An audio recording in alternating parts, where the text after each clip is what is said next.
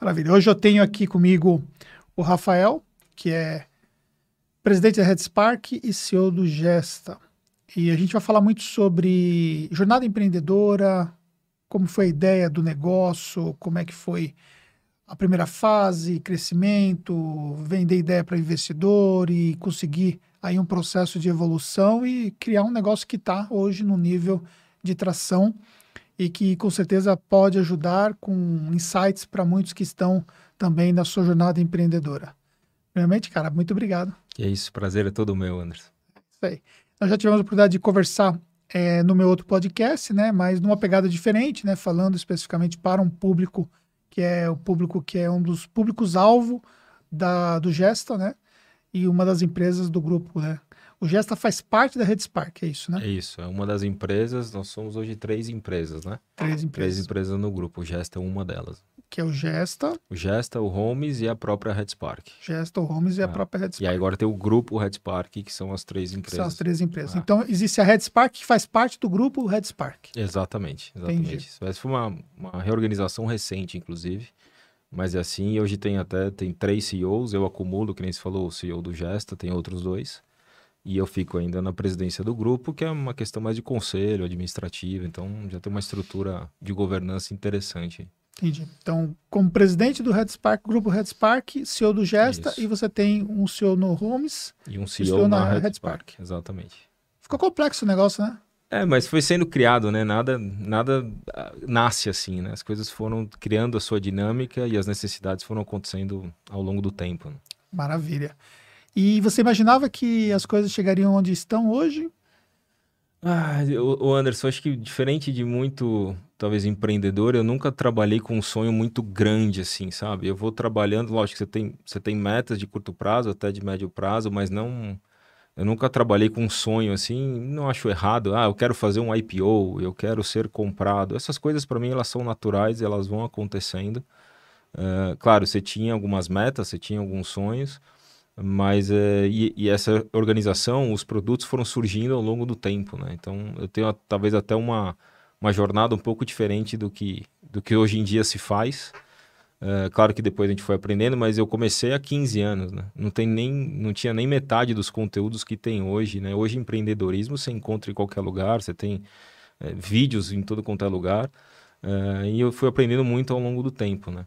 Mas agora sim, a gente tem algumas metas, algumas umas coisas para futuro que você vai criando ao longo do, do tempo, né? Mas quando você, por exemplo, é, vai vender a ideia para um investidor, você tem que ter esse tem. sonho longo, né? Tem. Você tem que ter, na verdade, o principal, né? O porquê, o porquê que você quer aquele dinheiro, né? Por que, que você está buscando alguém para vir te ajudar naquele momento? Porque você está, assim, dando uma meta para ele, um sonho maior, mas sempre o nosso sonho foi sempre muito pé no chão, né? sempre baseado em números, baseado em, em performance. Olha, eu quero pegar isso e alavancar 10 vezes isso. Te interessa? Te interessa, então estou precisando de dinheiro para fazer esse plano acontecer. Então foi assim que, que aconteceu com a gente na Red Spark como um todo. Ou seja, mostramos onde a gente queria chegar, né? um sonho de, de um faturamento, e, e o pessoal comprou, comprou a ideia. E o seu background é de tecnologia? Na verdade, eu sou formado em engenharia de produção. Né? Que, Cara. É, sou engenheiro de produção. Eu fiz pós-graduação na GV em administração, grudado na faculdade. não aconselho ninguém a fazer, porque. Não tinha ainda uma, não tinha. uma experiência. Se eu né? tivesse feito aquele mesmo curso anos depois, eu aproveitaria muito mais. E, na verdade, é, eu fui levado para a tecnologia, né? Eu, eu, eu lembro que na faculdade é, eu queria trabalhar em banco né? Porque o engenheiro, os bancos contratam muito engenheiro, né? Então eu queria trabalhar em banco, vida financeira, cheguei a estagiar em banco.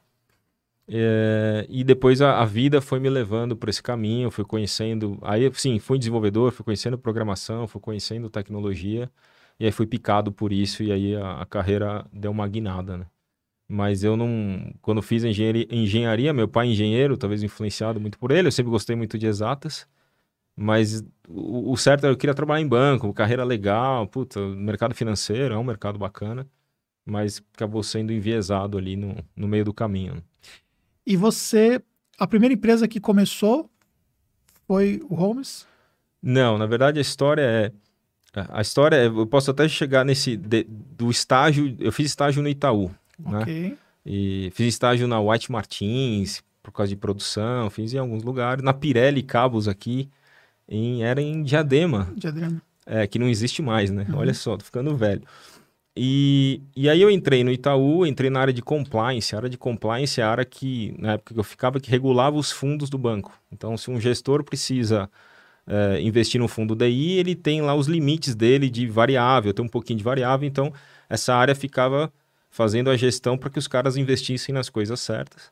E, cara, uma área, a área chata do banco e mesmo assim a área com um cara muito crânio, assim, tinha físico, matemático, assim, os caras muito bons. E na época eu, come... eu fazia um, um, software em Excel, na época, para confrontar o que esses caras faziam para controlar. Uh, e aí eu olhei aquilo, eu ia ser efetivado no Itaú, tava tudo certo, e, pô, ia, carreira legal, mas eu olhei aquilo e falei, putz, eu vou ser alguém aqui, olhando para os caras do meu lado, não que eu não acreditasse em mim, eu falei, cara, vou ser alguém aqui daqui 20, 25 anos, e não tem problema. Hoje em dia é meio estranho isso, né? Você fala, vou ser alguém, mas eu olhava aquilo e falei, cara, vou, vai demorar aqui para ser alguém. E meu irmão tinha uma empresa já. Uma empresa que fazia DI, que era troca eletrônica de documentos, e ele falou, cara, vem trabalhar comigo. Ele tinha dois sócios. E ali era uma empresa começando, que eu olhei e falei, pô, aqui, se esse negócio decolar, eu vou me dar bem. Porque, diferente do Itaú, e eu e era muito jovem, eu tinha, que 21 anos. Pô, agora é hora de eu, de eu apostar, de eu não, não tenho responsabilidade nenhuma, não tenho filho, não tenho esposa. Pô, se não der certo, eu volto, vou pro mercado de novo e, e, e entrei nessa. E entrei lá para fazer implantação, etc. E, e vagou uma. E teve uma vaga de desenvolvimento. E eu falei, putz, é isso que eu gosto. E aí eu internamente passei a ser desenvolvedor mesmo. E a gente começou a criar uh, painéis que na época, isso há 15 anos, você imagina você ter dashboards há 15 anos, todos dinâmicos, uma, uma tecnologia bem, de, bem inovadora. E os clientes começaram a comprar isso e não comprar o produto principal da empresa. E em determinado momento, lá os sócios decidiram, não, isso aqui não é pro, isso aqui não é o serviço que a gente quer fazer, a gente quer fazer o serviço de troca de arquivo. E meu irmão e eu, a gente olhou, né? Ele falou assim, cara, mas isso aqui tem dinheiro aqui, isso aqui tem um mercado. Ele falou, cara, vamos abrir a nossa empresa? E eu com 26 anos na época, eu falei, vamos. Então, assim, não foi um negócio, na época, não foi um negócio idealizado, assim, não, vou abrir uma empresa, eu tenho um sonho disso. A gente tinha um domínio tecnológico muito grande é, daquela tecnologia e era praticamente os únicos no Brasil. E ele falou, cara, vamos abrir, vamos, e a gente foi. E aí a gente se apoiou muito no fabricante. E aqui criou-se a primeira empresa, que eu era sócio do irmão, que chamava Declick, que é a precursora da Redspark. E aí, dentro da Declick, que a gente criou o Homes. Foi o primeiro produto. E, na verdade, o Homes era um, era um software que eu tinha com meu primo. Meu primo é um cara que gosta muito de foto, assim, adora. E ele tinha, ele criou uma ideia de vender foto royalty free. O que, que é foto royalty free? Você é um, um fotógrafo não profissional, mas você tira boas fotos, você quer vender suas fotos. Então você podia, a ideia era muito legal. Você subia suas fotos lá, o, o portal venderia e, uh, e a gente ganharia um percentual da, dessa, dessa venda de foto. Acabou que não dando certo esse negócio, mas o projeto existia. Esse é o precursor do Homes, porque aí teve um cliente, na época a Petrobras, que quis esse projeto, que queria armazenar foto, e de foto passou para documento, a gente começou a evoluir e a gente teve o primeiro produto. Então também ele acabou acontecendo num projeto pessoal uh, ah, para a gente transformar num produto da empresa. E a gente errou muito aqui, a gente errou demais nesse produto, porque eu, eu por muito tempo fui um cara muito técnico. Então o que, que importava para mim era o produto, produto bem acabado, era desenvolver aquele produto, era assim, ele estava perfeito e não vendia. Ele estava perfeito e ele não vendia. Por quê? Porque quem cuidava da área de comercial eram outras pessoas, eu não me envolvia com aquilo. E aí você vê, depois de um tempo era tanto dinheiro, tanto dinheiro ainda, porque produto se gasta muito dinheiro. Por mais que você fale de MVP, você precisa ter dinheiro para MVP, para tudo. E aí, é, nessa encruzilhada aqui, meu irmão já não queria investir mais e eu queria continuar investindo. E a gente decidiu tomar caminhos separados e aí que, que se criou a Red Spark. E aí eu fui sozinho. Né? Criei a Red Spark, que veio o Homes junto. Uh, e veio alguns contratos, porque até então que a gente prestava serviço de desenvolvimento de software, mas sempre muito inovador, muito com uma cara. Hoje que o pessoal fala de transformação digital, a gente já fazia isso há muito tempo. E aí que se criou a, a RedSpark, ou seja, com alguns contratos e com Homes ainda dando prejuízo, mas eu acreditava muito no produto. Porque na época qual que era a tese, né? Uma empresa de serviço só que, se, que, que, trabalha por projeto, ela é rentável, é, mas ela tem que ter muito volume para ser rentável. Em que sentido?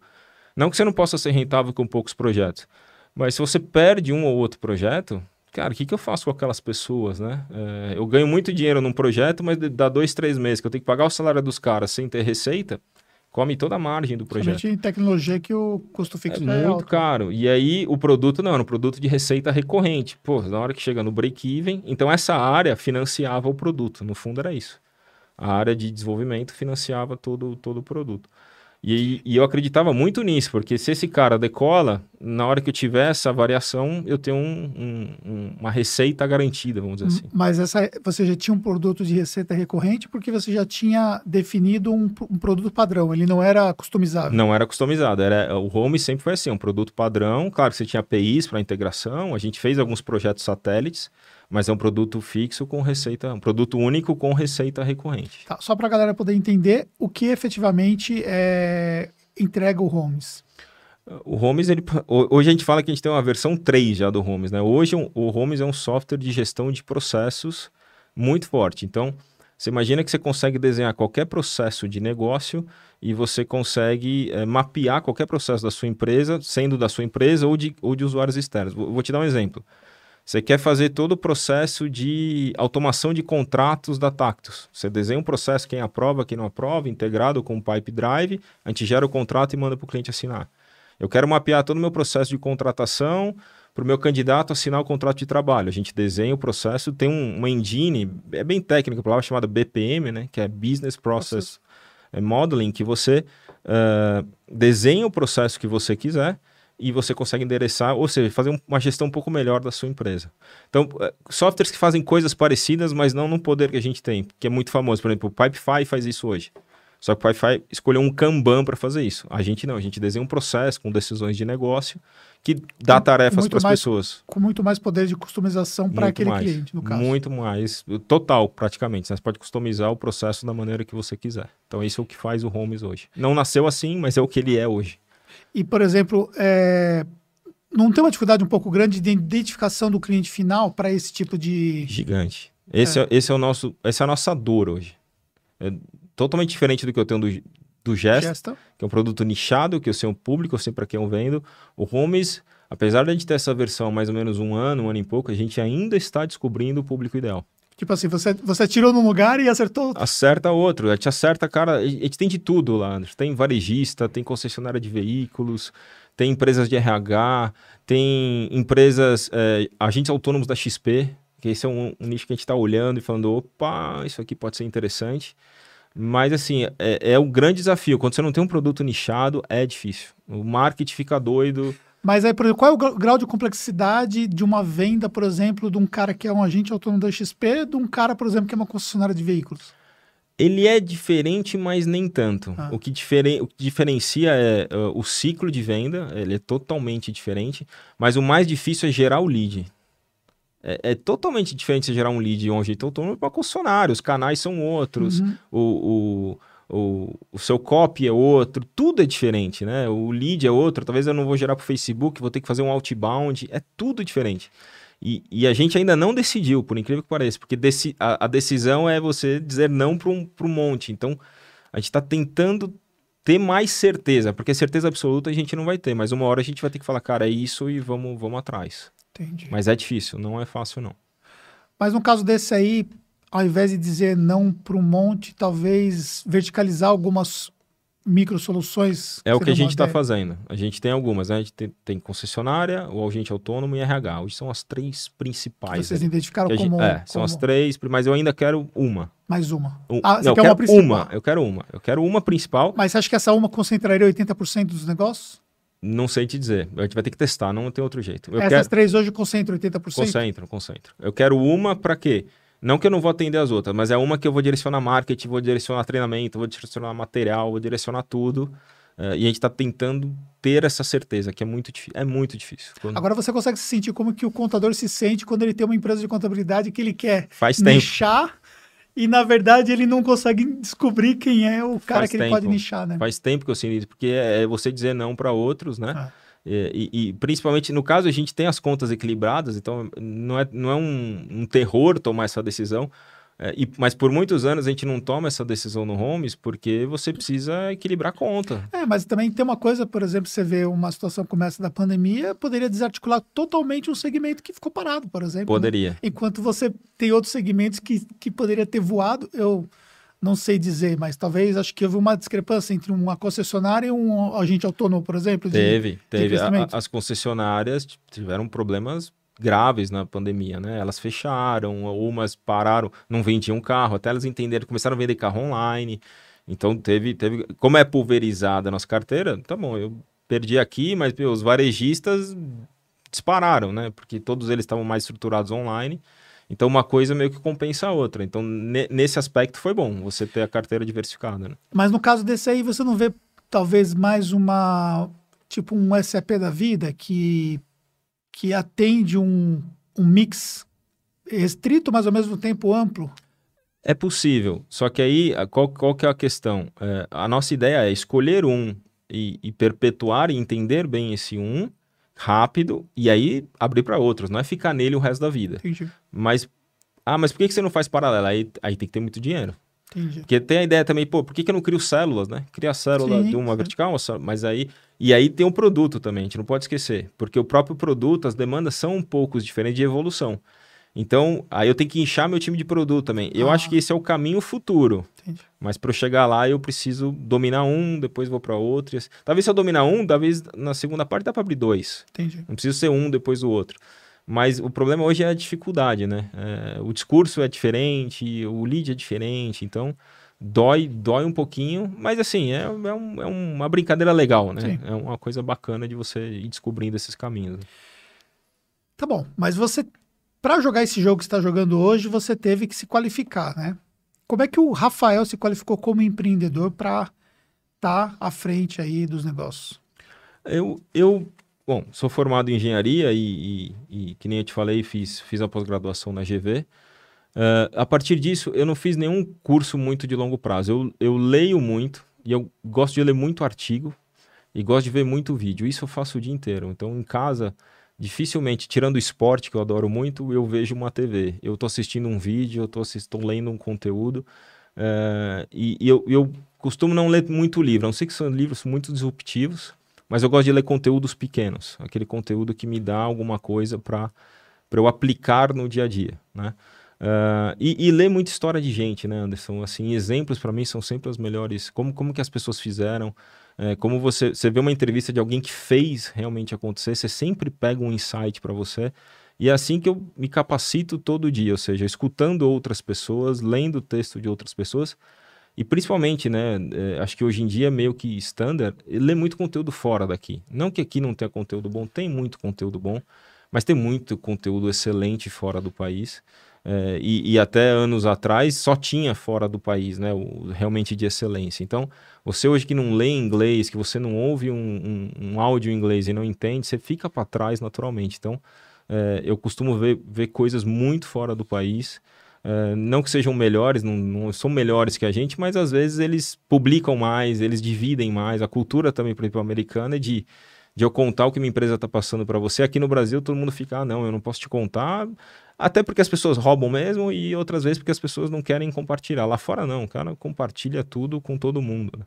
Então, eu, eu, eu gosto muito de ler esse tipo de conteúdo, de business mesmo, de empresas SaaS, o que, que elas fazem, que que estratégias de marketing, de venda né? É, eu, eu, eu, me capacito dessa maneira, né? Não uma coisa muito estruturada.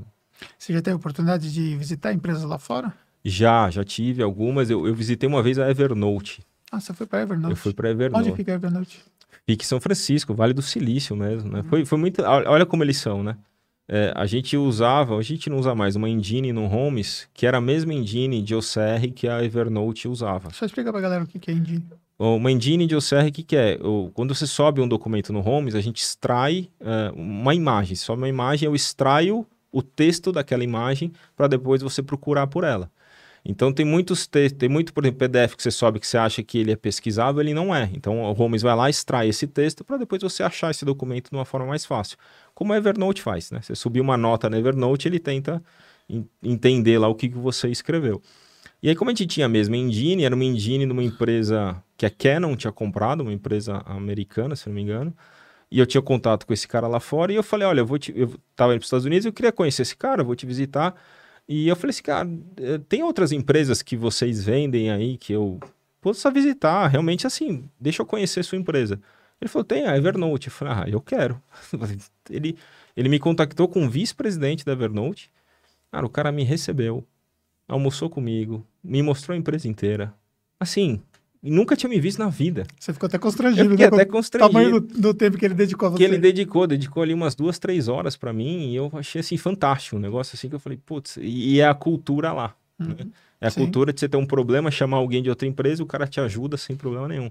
E, e, e, muito, assim, foi um dia especial, assim, muito legal. Aprendi muita coisa, assim, em duas horas, de cultura, de isso há, sei lá, oito anos atrás, de como os caras faziam, de, de como a empresa é estruturada. A coisa que mais me chamou a atenção lá, a gente, ele me recebeu na recepção, a gente deu uma volta na empresa tal. Tinha cara com esteira, já naquela época, dentro da empresa, esteira com notebook na frente, assim, andando. E aí, logo na recepção, tinha uma máquina de café, assim, gigantesca, né? E ele virou e falou assim: ó, essa máquina de café aqui, ela custa 10 mil dólares. E ele não, não falou isso pra esnobar. Ele falou assim: ó, pra você operar essa máquina, você precisa fazer um curso de dois dias. Todo o C-level da empresa, né? Todo CFO, seu diretor, diretor financeiro, diretor, todos os C-levels, quando entra na empresa, tem que fazer o curso dessa máquina. Eu falei, tá, mas, mas por quê? Ele falou o seguinte: o que a gente detectou? A empresa foi crescendo e cada vez mais que a empresa ia crescendo, esse corpo diretivo ficava distante do operacional. Em viagem, em reunião, etc. E estava distanciando entender os problemas. E o que, que a gente fez? Esses caras têm que vir aqui, eu não me engano se era a cada 15 dias, uma vez por mês, e ficar aqui uma hora ou duas horas servindo café para todo mundo. Tá na agenda dele, é divulgado para a empresa, e você pode ir lá tomar um café e bater um papo com o diretor financeiro da empresa, com o presidente da empresa, e discutir o assunto que você quiser. Ou seja, a maneira que eles encontraram para aproximar o corpo diretivo uh, e, e, não só aproximar, né? Como o ato de servir, né? Uhum. O ato de servir, ele também é um negócio interessante. Eu falei, putz, isso aqui é muito legal, né? Como, como os caras já democratizam a informação, democratizam o conhecimento e, e, e tentam achatar cada vez mais as estruturas das empresas para que o conhecimento não se perca, né? Então, achei muito bacana. Então, esse é uma experiência de conhecimento muito legal, né? Visitar outras empresas, eventos é uma coisa muito legal. É, nós encontramos no, no, na Context, né? A Context, é, exatamente. Ah. Eu gosto muito de evento, de conhecer, de ver o que as pessoas estão falando. Você sabe que eu fui pro... Naquela vez lá, eu fui para pro, pro HubSpot, né? Lá em Boston. Então. Tive a oportunidade de conhecer lá. Quanto você não aprendeu nessa, Nossa, nessa viagem? incrível, né? Quanto você não aprendeu? E também foi também nível de contato também, né? É, eu, fui, eu fui amarrado no meu contato que tinha um contato com a galera lá do HubSpot. exatamente. Essa é outra coisa que você aprende, né? Eu, eu tenho valorizado muito nos últimos anos. É, e tem, tem coisas que as pessoas falam em mercado e que a gente dá pouca importância. Né? Eu gosto muito de ditado popular, eu respeito muito ditado popular. E às vezes tem alguns clichês que você para para pensar, é verdade. A pessoa fala, ah, o network é importante. E é como é importante conhecer gente, como é uhum. diferente você conhecer gente, gente que te abre porta, gente que você pode trocar conhecimento, e às vezes a gente fica tão enfornado no nosso Sim. dia a dia, ele não, não nos permite fazer isso, e quanto isso faz falta às vezes, e às vezes é até a diferença, você tem um produto melhor, você tem um serviço melhor, mas você não tem uma rede de, de, Você não tem um network tão eficiente que às vezes um concorrente que consegue dar esse salto, às vezes só por causa disso. É, isso aqui mesmo, nosso podcast, é fruto é, dessa possibilidade de network, né? Porque o que acontece? O fato de eu trazer pessoas que nós nos conhecíamos e né, temos uma amizade já, então não é diferente. Mas, por exemplo, várias pessoas que sentaram aqui que eu nunca tinha conversado antes, entendeu? Não conhecia pessoalmente e abriu uma, um network com aquela pessoa e, consequentemente, criou-se um vínculo, né? Sem dúvida. E isso vai sendo de ganho mútuo, né? Não é só a questão do bate-papo em si, né? Mas também a própria questão desse, dessa amizade que é criada e isso acaba facilitando também em vários aspectos no negócio, Sim. né? Essa é, troca. E, saber discernir, né? Porque tem networking que é que o cara só quer te sugar Sim. e tem aquele que mas vamos é, trocar. É, né? Mas aí não é, na verdade, o verdadeiro networking. Não é. Né? Tem não que, é. E é meio que seleção natural, né? Você é... mesmo vai afastando. Mas isso lá no Vale, por exemplo, você citou o Vale, né? E você não foi acelerado no Vale, nada. Não, né? não. Mas lá no Vale, é, isso é muito claro e existe um certo código de conduta, né, de como as coisas elas devem acontecer, né? Então, tipo assim, se, se for notório que existe essa visão desse network que né, só eu quero me beneficiar, então automaticamente isso já é vedado ali. O mercado regula, o né? Mercado, é. O mercado regula, não tem jeito. Se, se você tem essa postura, você vai acabar sem network no final. Né? E você a gente tá, você, você foi buscar investidor, né? E isso foi fruto de um network. Como é que você chegou nessa fase? Sim. É, a, gente, a gente teve o aporte em 2019, ou seja, já fazem, fazem dois anos. Né? Foi um aporte só até hoje. Foi um, um fundo só que entrou, com três aportes, mas foi um só. É, eu tinha um sócio faz muitos anos já, é um sócio meio que mentor, né? Um cara que trouxe muita governança, muito compliance, e esse cara tem um network assim, fora do comum. É. E, e a gente decide. Aí, mas antes teve a decisão de se, de se procurar um fundo, né? Porque não é. Tem, hoje em dia, isso é muito abordado, a gente ainda é muito abordado por muita, muita empresa, muito fundo querendo investir, mas a gente queria tomar a decisão, não é, não é o fundo pelo fundo. Por que, que, por que, que eu preciso desse dinheiro e por que, que eu quero esse dinheiro? E, e aí ele conseguiu, ele tem essa rede toda, ele começou a marcar reuniões, a gente foi em vários fundos, até encontrar o fundo que é, realmente aportou na gente. Tá. E você falou sobre a questão não investir por investir, né? O que que você buscou além do dinheiro no fundo? É, é você ter também essa abertura estratégica, esse conhecimento estratégico, quem vai sentar no seu boarding. Né? É o que a gente chama de smart money. Okay. Não é só o dinheiro pelo dinheiro. Né? É, é, é, quanto esses caras conseguem abrir novas portas para a gente, o quanto eles conseguem me ajudar nas estratégias da empresa, e claro que o dinheiro é bem-vindo, né? Mas o dinheiro pelo dinheiro, às vezes você fica refém dele. Então você tem que tomar cuidado. E no fundo, né, hoje em dia é moda todo mundo falar de equity, quando você traz um fundo, você está abrindo mão de equity. Né? Uhum. Na verdade, você, você primeiro adquire uma dívida para depois abrir mão de um, de um equity, né?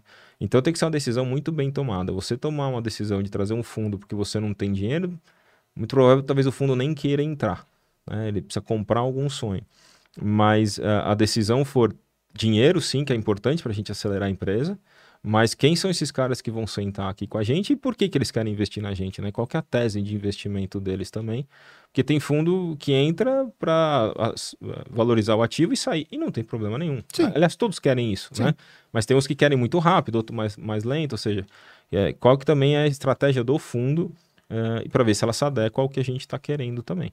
Então, tudo isso foi pensado antes da gente continuar, antes de a gente iniciar uh, a procura de um, de um fundo uh, e que dinheiro que a gente queria e para que, que a gente queria. E você conversou com muitos fundos, você falou isso é mais de 10, menos de 10? Ou... Acho que a gente conversou, eu conversei com uns oito fundos. Uns oito fundos Uns oito, é. E como que é essa conversa hoje, né, com, com o fundo? Você chegou lá através desse network do seu Sim. sócio, que ele não é mais sócio. Ah, é? É sócio. Ah, ele é sócio. É sócio. E aí, é, ele fez, então, a marcação dessas reuniões, aí vocês Sim. foram lá e fizeram ali o pitch. Fizemos o pitch. E, e aí demorou, demorou meses, assim, um processo que, no nosso caso, demorou bastante, né? Você recebe muito feedback. É, aliás, a, experiência de você é, apresentar para fundo ela já é enriquecedora. Claro que você tem que ter o lombo forte, porque você vai, vai, Apanha. vai apanhar às vezes, mas você apanha às vezes com. faz sentido. Eu lembro que eu fui. Eu, eu fiz uma com a Redpoint, que é um baita de um fundo, né? E na época só tinha o Holmes, o gesto ainda estava é, isso foi, foi, lá atrás. A gente fez com a Redpoint só por causa que a gente queria que a gente queria testar. Ela viu o home, aquela, o cara falou pra você, pô, legal pra caramba. É, domina um, um, nicho, depois você vem falar comigo. Ou seja, ele não gostou dessa pulverização. Pode ser que depois ele, no nosso caso, ele falou, essa pulverização não é legal para mim. Então o cara já deu, já deu esse, esse feedback dizendo assim, ó, quem é tudo não é nada. Então domina um nicho, depois você vem falar comigo. Esse foi um dos feedbacks que a, que a gente teve. É, então é, é, muito enriquecedor. Mas é, naquela época não tinha o Gesta. Não tinha o Gesta. Ainda. Mas, por exemplo, hoje, com, com o que você no, tem no Gesta, você acha que a visão deles seria diferente? Com certeza. Com certeza, absoluto. Isso influenciou, por exemplo, a ideia da criação do Gesta? Não, não diretamente. Né? A, a, criação do Gesta veio, veio da ideia, eu sempre conto né, o, que o Gilberto Cunha trouxe a ideia, a gente começou a desenvolver junto, mas o Holmes, por um o início do Holmes, a gente patinou muito. Lembra que eu falei que não vendia, não vendia, uhum. não vendia? E a gente falou, cara, precisa resolver isso. Aí a gente trouxe um, um, cara de mercado, um cara que era conhecido no mercado contábil, chamava Ricardo Samarco. Hum. Ele olhou o Homes e falou assim, cara, vamos vender para contador. Eu conheço esse mercado, dá para vender, dá para vender. E começou a vender. A gente teve uns 80 clientes. Sim, eu conheço clientes que, que são que ainda tem, que hoje. ainda tem o Homes. E, e, beleza, começou a vender, começou a vender, a gente olhou e falou assim, putz, aí ele, aí ele mesmo falou, cara, agora vamos para concessionária. Aí a gente começou a gente sair do mercado. Se eu tivesse ficado no mercado contábil desde o Homes e tivesse realmente assumido, falou assim, eu vou ser um software para o mercado contábil, o Gesta teria criado há muito mais tempo. Porque o Homes ele não é um software essencial para o mercado contábil. Na época ele só guardava documento. É uma dor do contador, mas hoje em dia então nem é a dor latente né? E, e, a gente começou a sair do mercado. Então, mas como eu conhecia um pouco desse mercado, quando o Gilberto veio com a ideia, a gente olhou, a gente tinha os contadores, a gente chamou os contadores, falou: o que, que vocês acham dessa ideia? Puta, isso aqui que precisa, do caramba, etc e tal. Uh, e aí a gente olhou e falou assim: cara, agora eu tenho um software que é uma dor do contador. Agora eu vou entrar na dor dele. Aí faz sentido. E o Gilberto era sócio também. Né? Era sócio. E por N motivos ele, ele decidiu sair. E você conhecia o que do mercado contábil? Na época a gente tinha o Homes, né? O que a gente conseguia, sabia como vender, só que a gente vendia na época, eh, a gente vendia meu telefone. Te ligava, pegava a lista e saía ligando para ofertar o Homes. Não tinha nenhum processo de marketing, nenhum processo uh, de uh, realmente você fazer o marketing trabalhar para você, geração de lead, nada. Era, era na raça mesmo. Então o que a gente conhecia era o, o, o, Ricardo, na época, tinha muito conhecimento, tinha muito contato, então a gente bebia dessa, desses contatos dele e saímos ligando para ofertar o serviço. Né? É isso que a gente fez na época. Né? E, de, e, rapidamente, depois de um, um, ano e meio, dois, a gente pivotou e falou: ah, vamos, vamos para outro mercado. Por quê? Por que, que a gente foi para outro mercado? Porque o ticket médio de uma concessionária, o ticket médio de uma construtora, putz, cara, cada, cada concessionária são 15 contadores, 20 contadores. Aí, aí começa a entrar esses clientes e fala putz, vou continuar vendendo para cá. É, não menosprezando nada, claro. é uma, uma, decisão de negócio. Né? Uhum. Né? Tanto que não menosprezando que depois o Gesta só vende para contador. Mas o ticket começou a influenciar muito. Assim, tickets muito altos, a gente fala, putz, aqui eu tenho um baita esforço, não é um produto essencial. Para que, que eu vou continuar? E na, e na concessionária é um produto essencial. Na construção civil era um produto essencial. Então, essa comparação fez a gente meio que saber. Mas hoje o Gest se tornou um produto essencial. Sem dúvida. Porque houve uma transformação no mercado Tot contábil também, né? Total. O Gest, o Gest é muito diferente do Homes, né? Desse Homes para o Gest é, é completamente diferente. É um software que é o core ali da gestão do escritório contábil. Se ele não usa o gesto, ele vai ter que usar outra coisa. É. Né? Ele vai ter que a, usar... não ser, a não ser que ele for uma fase muito inicial de empresa contábil. Mas ele vai usar uma planilha. É. Ele pode usar uma planilha, mas alguma coisa ele vai usar. Ou seja, eu estou entrando numa coisa importante para o contador. Não é a essência do escritório, sem isso ele não vive, mas ele vive bem melhor com isso. Né? Então, quando a gente olhou isso, falou: opa, esse aqui é um produto que realmente tem escala, a gente conhece um pouco do mercado e, e eu passo a ser mais essencial para o contador. Então, mas no começo essa, essa, o fato de ter duas marcas, né, que no final das contas viraram três. Três. Isso tudo não, não, não se tornou um pouco confuso é, para administrar? A gente nunca vai no cliente e fala Red Spark. Certo. Porque confunde. Entendi. Tem total razão. No Homes, quando o cliente é muito grande, a gente põe a Red Spark para dar peso mas a gente escolhe em que cliente. Por exemplo, Pets é cliente nosso, Banco é, Tribanco é cliente nosso, Banco Carrefour é cliente nosso. Nível Red Spark. Nível, não, Homes. Homes. Aí a Red Spark ajuda. Ah, tem uma empresa por trás. Não que o Homes não seja, mas você está falando, ó, você é parte de um grupo maior. Para o contador só dificulta, só confunde. Para clientes menores só confunde. Então hoje, basicamente, a gente fala que é do Homes, fala que é do Gesta, e a Red Spark é outro, é outro business. Entendi. Entendeu? E, e, hoje já são empresas, o, o Gesta já é uma empresa separada, o Home está virando agora e a Red Spark também. Mas, mas as três empresas têm produtos comercializáveis ou só o Homes e a Gesta? Só o Homes e o Gesta. Gesta. O, a Red Spark é prestação de serviço, desenvolvimento, de transformação digital. Entendi. Tem squads de, de desenvolvimento de software. Foi, a gente sabe muito fazer software, que vem dessa natureza da Red Spark, né?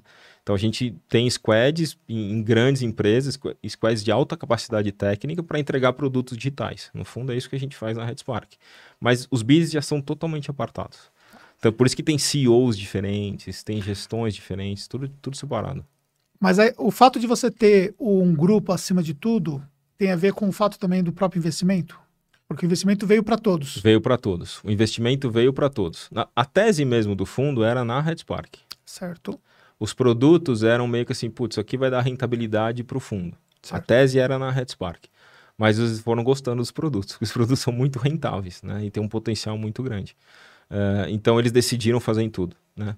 Muitas vezes a gente conversou com fundos que falaram assim, não, eu só quero isso. Uh, tira os outros. E aí por isso que a gente está também separando. Pode ser que no futuro eu tenha um investidor só para gesta, tenho um investidor só, só homes e, a, e assim por diante. Então a gente está separando. Mas aí com, com, aquela, com aquele fundo que entrou, e no caso o fundo se retiraria numa uma situação como essa, como ficaria? Ou ele venderia parte do. Não, ele, como é que ele funciona? Ele está aqui em cima. Certo. É, na hora que ele converter, ele, tá, ele tem debêntures, na hora que ele converte, ele converte nas três. Entendi. Ele, ele é sócio das três, assim como isso, eu. Isso é, é existe como... alguma proporcionalidade já determinada? Já. Ou... Ah, entendi. Já. Na verdade, na verdade você está quebrando o ativo, né? Então, entendi. mesmo proporcional da Headspark vai descer para a proporção dos, dos três ativos. Então, societariamente não, não muda nada. E, e, como funciona, por exemplo, no caso é, do investimento em si? Você tem o poder de decisão de, para fazer a segregação desse investimento ou isso já é previamente definido ali quando você. Não, eu tenho total poder. Entendi. Claro que tem prestação de conta claro. todo mês, você fala da estratégia, tanto que até o ano passado, é, do investimento da empresa, o Gesta levava 90% do investimento. Não Entendi. quer dizer que eu não. Por quê? Porque ele não gerava caixa. Sim, também, sim. Né? Então ele não uhum. gerava caixa, então o dinheiro ia todo para ele. As outras duas já geravam algum caixa, então elas são autossustentáveis. Precisa investir um pouco mais, tinha dinheiro para isso, mas vai muito da estratégia, né? E, e aí, então eu tomo essa decisão sem. Eu tenho algumas coisas que eu preciso levar para conselho. Aí eu quero fazer um investimento acima de meio milhão. Aí, eu, bom, mas até meio milhão é coisa pra caramba. Pô. Entendeu? Sim. Então, é, e eu acho que é, é, o, o, fundo, o que, que ele está preocupado? Pô, ele pôs dinheiro lá, eu quero saber se você se, tá fazendo, tá tudo bem com o meu dinheiro. Tanto que a diretora financeira é deles. E eles, eles, eles colocam o CFO no caso? Coloca o CFO, isso era mandatório, mas o CFO responde para mim. Se eu não gostar do CFO, eu tenho o direito de falar pro fundo, troca porque essa aqui, Entendi. essa pessoa não quer. Mas tá tudo bem. Mas o CFO dá reporte direto para o fundo ou Não, reporta direto para mim. Entendi. Reporta direto para mim e tem reunião de conselho Sim. e aí tu, uhum. tudo normal. Entendeu? É uma questão de, de segurança. Segurança. Né? É, pus, tá pus meu dinheiro lá e quero saber. Então, como tem reunião mensal, reunião de resultado e, e de estratégia, o que, que, a gente vai fazer, eles praticamente sabem tudo. Mas é que os fundos já devem ter tomado muito na cabeça também, né? Põe uhum. o dinheiro, o cara faz coisa errada com o dinheiro dos caras. Então eles têm um certo nível de, de governança para tentar deixar. Claro, se eu quisesse fazer besteira, dá, dá. Mas Sim. assim, não faz sentido, né? Acho. Entendeu? Mas... É que às vezes a pessoa pode fazer até besteira até por uma questão de, é, de incapacidade. De incapacidade. De gestão mesmo. Né? Exatamente. Né? Mas ah. tem algumas brigas que você precisa comprar, porque por mais que o fundo tenha. É, no nosso caso, eu acredito que na maioria, né? Por mais que ele tenha. É, tem um pessoal muito smart que te dá conselho, eles não estão no dia a dia. Né? Uhum. Né? Então, a mesma coisa que você, conselheiro de uma empresa, você, você vai ter um certo nível, dali para baixo. Você... E às vezes também não tem um, um nível de conhecimento tão específico não como tem. é o caso de um produto como o Gesta, Exatamente. que um mercado muito específico. Né? Exatamente. Então, eles vão até um certo nível, mas eles confiam nas, nas decisões. Tem muitas vezes que eu falei, não, banca que vai dar certo. Tô... E aí, várias. várias o, o Gesta foi um exemplo desse, que a gente falou, cara, vai virar, vai virar. A gente fez um planejamento pro ano passado sem brincadeira, acho que só eu acreditava, depois eu convenci o meu corpo lá de gestão e eles acreditavam. E o fundo olhava e falou, cara, você não vai entregar. Eu falei, não, nós vamos entregar. E entregamos, entregamos a mais. Mas essa, e aí os caras, não, pô, mas vai precisar de muito dinheiro. Aí eles tentam, mas eu falo, mas tem a confiança no gestor, né? Assim, não, cara, nós vamos entregar esse número. E, e entregamos. Né? Mas eles, e, e, no nosso caso, e a experiência que eu posso contar, uhum. é bem tranquilo. O, claro que no começo, quando. Por, o que, que aconteceu? Quando o fundo coloca dinheiro, putz, você Teve que, teve que seletizar todo mundo, a maioria já era, mas teve muito gasto. Uma... Isso, isso é uma coisa, por exemplo, que, que, que dificulta um pouco porque o seu custo acaba aumentando, né? Aumentou, então, por um tempo, prejuízo. Só que estava no planejamento prejuízo. Mas deixa eu só entender uma, uma parte técnica, acho que é importante para aqui. Então, vamos, vamos imaginar, por exemplo, né? É, a empresa está ainda desregulada em relação a algumas, alguns aspectos fiscais e tudo mais. Como que é esse processo para ele poder então conseguir receber o cheque? Vou, vou, dizer no meu caso, como é que é? Primeiro é, você tem que deixar tudo regular. Certo. Tá? Existe ainda um risco? Existe. Quem que vai arcar com o risco se ele acontecer? Eu. Uhum. E todos fazem isso. Né? Quando você lê um. Quando você lê um, um contrato de investimento, você fala, cara, é agressivo. E até eu falei assim, pô, é isso mesmo? E, e, e o pessoal que assessorou a gente falou, cara, todos fazem isso. É agressivo, sim, no sentido assim, se você fizer coisa errada, você vai ter que responder por aquilo. Então, ah, é, ah tem um risco fiscal? Eu respondo. Tem um, fisco, um risco trabalhista? Eu respondo. É, por um período também, né? Porque uhum. depois que o tempo vai passando, somos todos solidários por aquele. É sempre daquela data para trás. Então, conforme os anos vão passando, esse risco vai, vai diminuindo. Mas é assim que eles endereçam. De fato, é, se algum desses riscos, dependendo da sua empresa, ele é muito alto, por mais que ele exerça, ele não vai conseguir. Você não tem ativo nem para pagar aquele risco deles. Eles colocam mais como uma forma de, olha, é, se acontecer alguma coisa, você é o responsável, mas eles sabem que eles nem às vezes vão conseguir é, cobrar isso. Ou eles vão cobrar em forma de, de equity, né? Tá, tá bom, então me dá mais equity aqui, eu ponho mais dinheiro para sanar esse, esse problema. Mas é assim que eles endereçam. Ou seja, eles colocam no sócio fundador uma série de restrições, inclusive essas de. Eu, por exemplo, tinha uma cláusula uh, no contrato lá, eu não sei se ele ainda tem ou tinha, eu nem sei se eu posso falar, mas acho que posso. Por exemplo qualquer distribuição de lucro, dois terços da minha distribuição fica retido. Num, num fundo que um dia, se não der nada, eu vou lá e resgato. Uhum. Mas por quê? Porque esse é o. Se, se distribuir lucro e está lá guardado, se der algum problema, tá já está já tá aqui o dinheiro. Então são mecanismos que os uhum. fundos criam para tentar minimizar os riscos dele. Porque Risco no Brasil zero não existe, né, Anderson? Sim. Então, assim, se o cara não. Se o cara for olhar por esse prisma, ele não investe em ninguém. Então ele sabe que as empresas é, às vezes tem que. E, e, ninguém, eu falo, ninguém. É, às vezes eu contrato um PJ. Primeiro que eu quero um cara fora da curva. O cara da, fora da curva fala, eu não quero ser CLT. E aí você fala o quê? Eu não, não contrato esse cara? Uhum. Aí eu preciso contratar esse cara. É uma praxe de mercado. Mas existe um risco? Existe. É, hoje não tem jeito. Hoje é tudo um CLT. Eu não posso. Assim, eu não posso. Todo mundo é CLT. Mas eu tinha antes. E aí o que, que eu faço? Ele pega esse cara, eu transformei para CLT, e esse cara, ó, se esse cara te der algum problema, o risco é seu. Você que arca com isso. Agora, ele sabe que o mercado é assim. Se o mercado é assim, ou eu mitigo dessa maneira, uhum. Ou eu não invisto ninguém. Não, não, tem, não tem mágica. E aí, assim, eu acredito o seguinte: a gente, acho que na história inteira da empresa, a gente teve dois processos trabalhistas uhum. em, em 15 anos. Cara, eu acredito em tratar bem as pessoas, os funcionários, o que é combinado é combinado. É, geralmente, ou a pessoa age de má fé, ou, geralmente, ou, ou, ela age de má fé, ou ela foi maltratada, na minha opinião, para uh, é, entrar contra um processo trabalho. Realmente houve um abuso do lado de quem prega, é, ou algo que a gente combinou e, e o, o, o, empreendedor não cumpriu. Como a gente cumpre tudo, trata bem, tenta fazer o máximo, cara, as pessoas não teriam por que a não ser que agissem de má fé. Então isso me deu uma segurança para falar, tá bom, essa bucha aqui eu, eu seguro porque eu confio que meu time, eu trato bem as pessoas, não teriam por que eles fazerem alguma coisa contra, mesmo porque é, eu não impus nada, né? É, tem muita gente que fala assim, pô, mas é, você que se contratar assim, ou eu falei assim, ó, é assim que eu te posso te contratar, a pessoa do outro lado aceitou. Uhum. Não é assim que a, a, legislação, não é assim que, o, que os juízes, e nem que a lei, nem é nem juiz, né? Não é assim que a lei fala. Mas é uma relação, eu acredito sempre aqui, né? A gente combinou algo e Sim. eu estou cumprindo algo, mas existe o risco. Com certeza. Né? E aí, vamos supor, você chegou lá então, definiu ali, ah, vai ser esse fundo, chegaram no acordo e tal. Aí você vai, antes de sair o checão, você vai fazer. A, a, fase do due diligence vai ser nessa fase aí, né? Você vai ter que preparar Sim. toda a parte documental. É pesadaço. Pesadaço, é pesadaço. É bem chato, cara. É, é uma auditoria, né? Sim. É uma auditoria, é um, um terceiro que faz e é documento pra caramba, né? Só que a gente, a gente tem um grupo financeiro já de back-office que ajuda muito. Entendi. Mas pergunta tudo, tudo que você puder imaginar.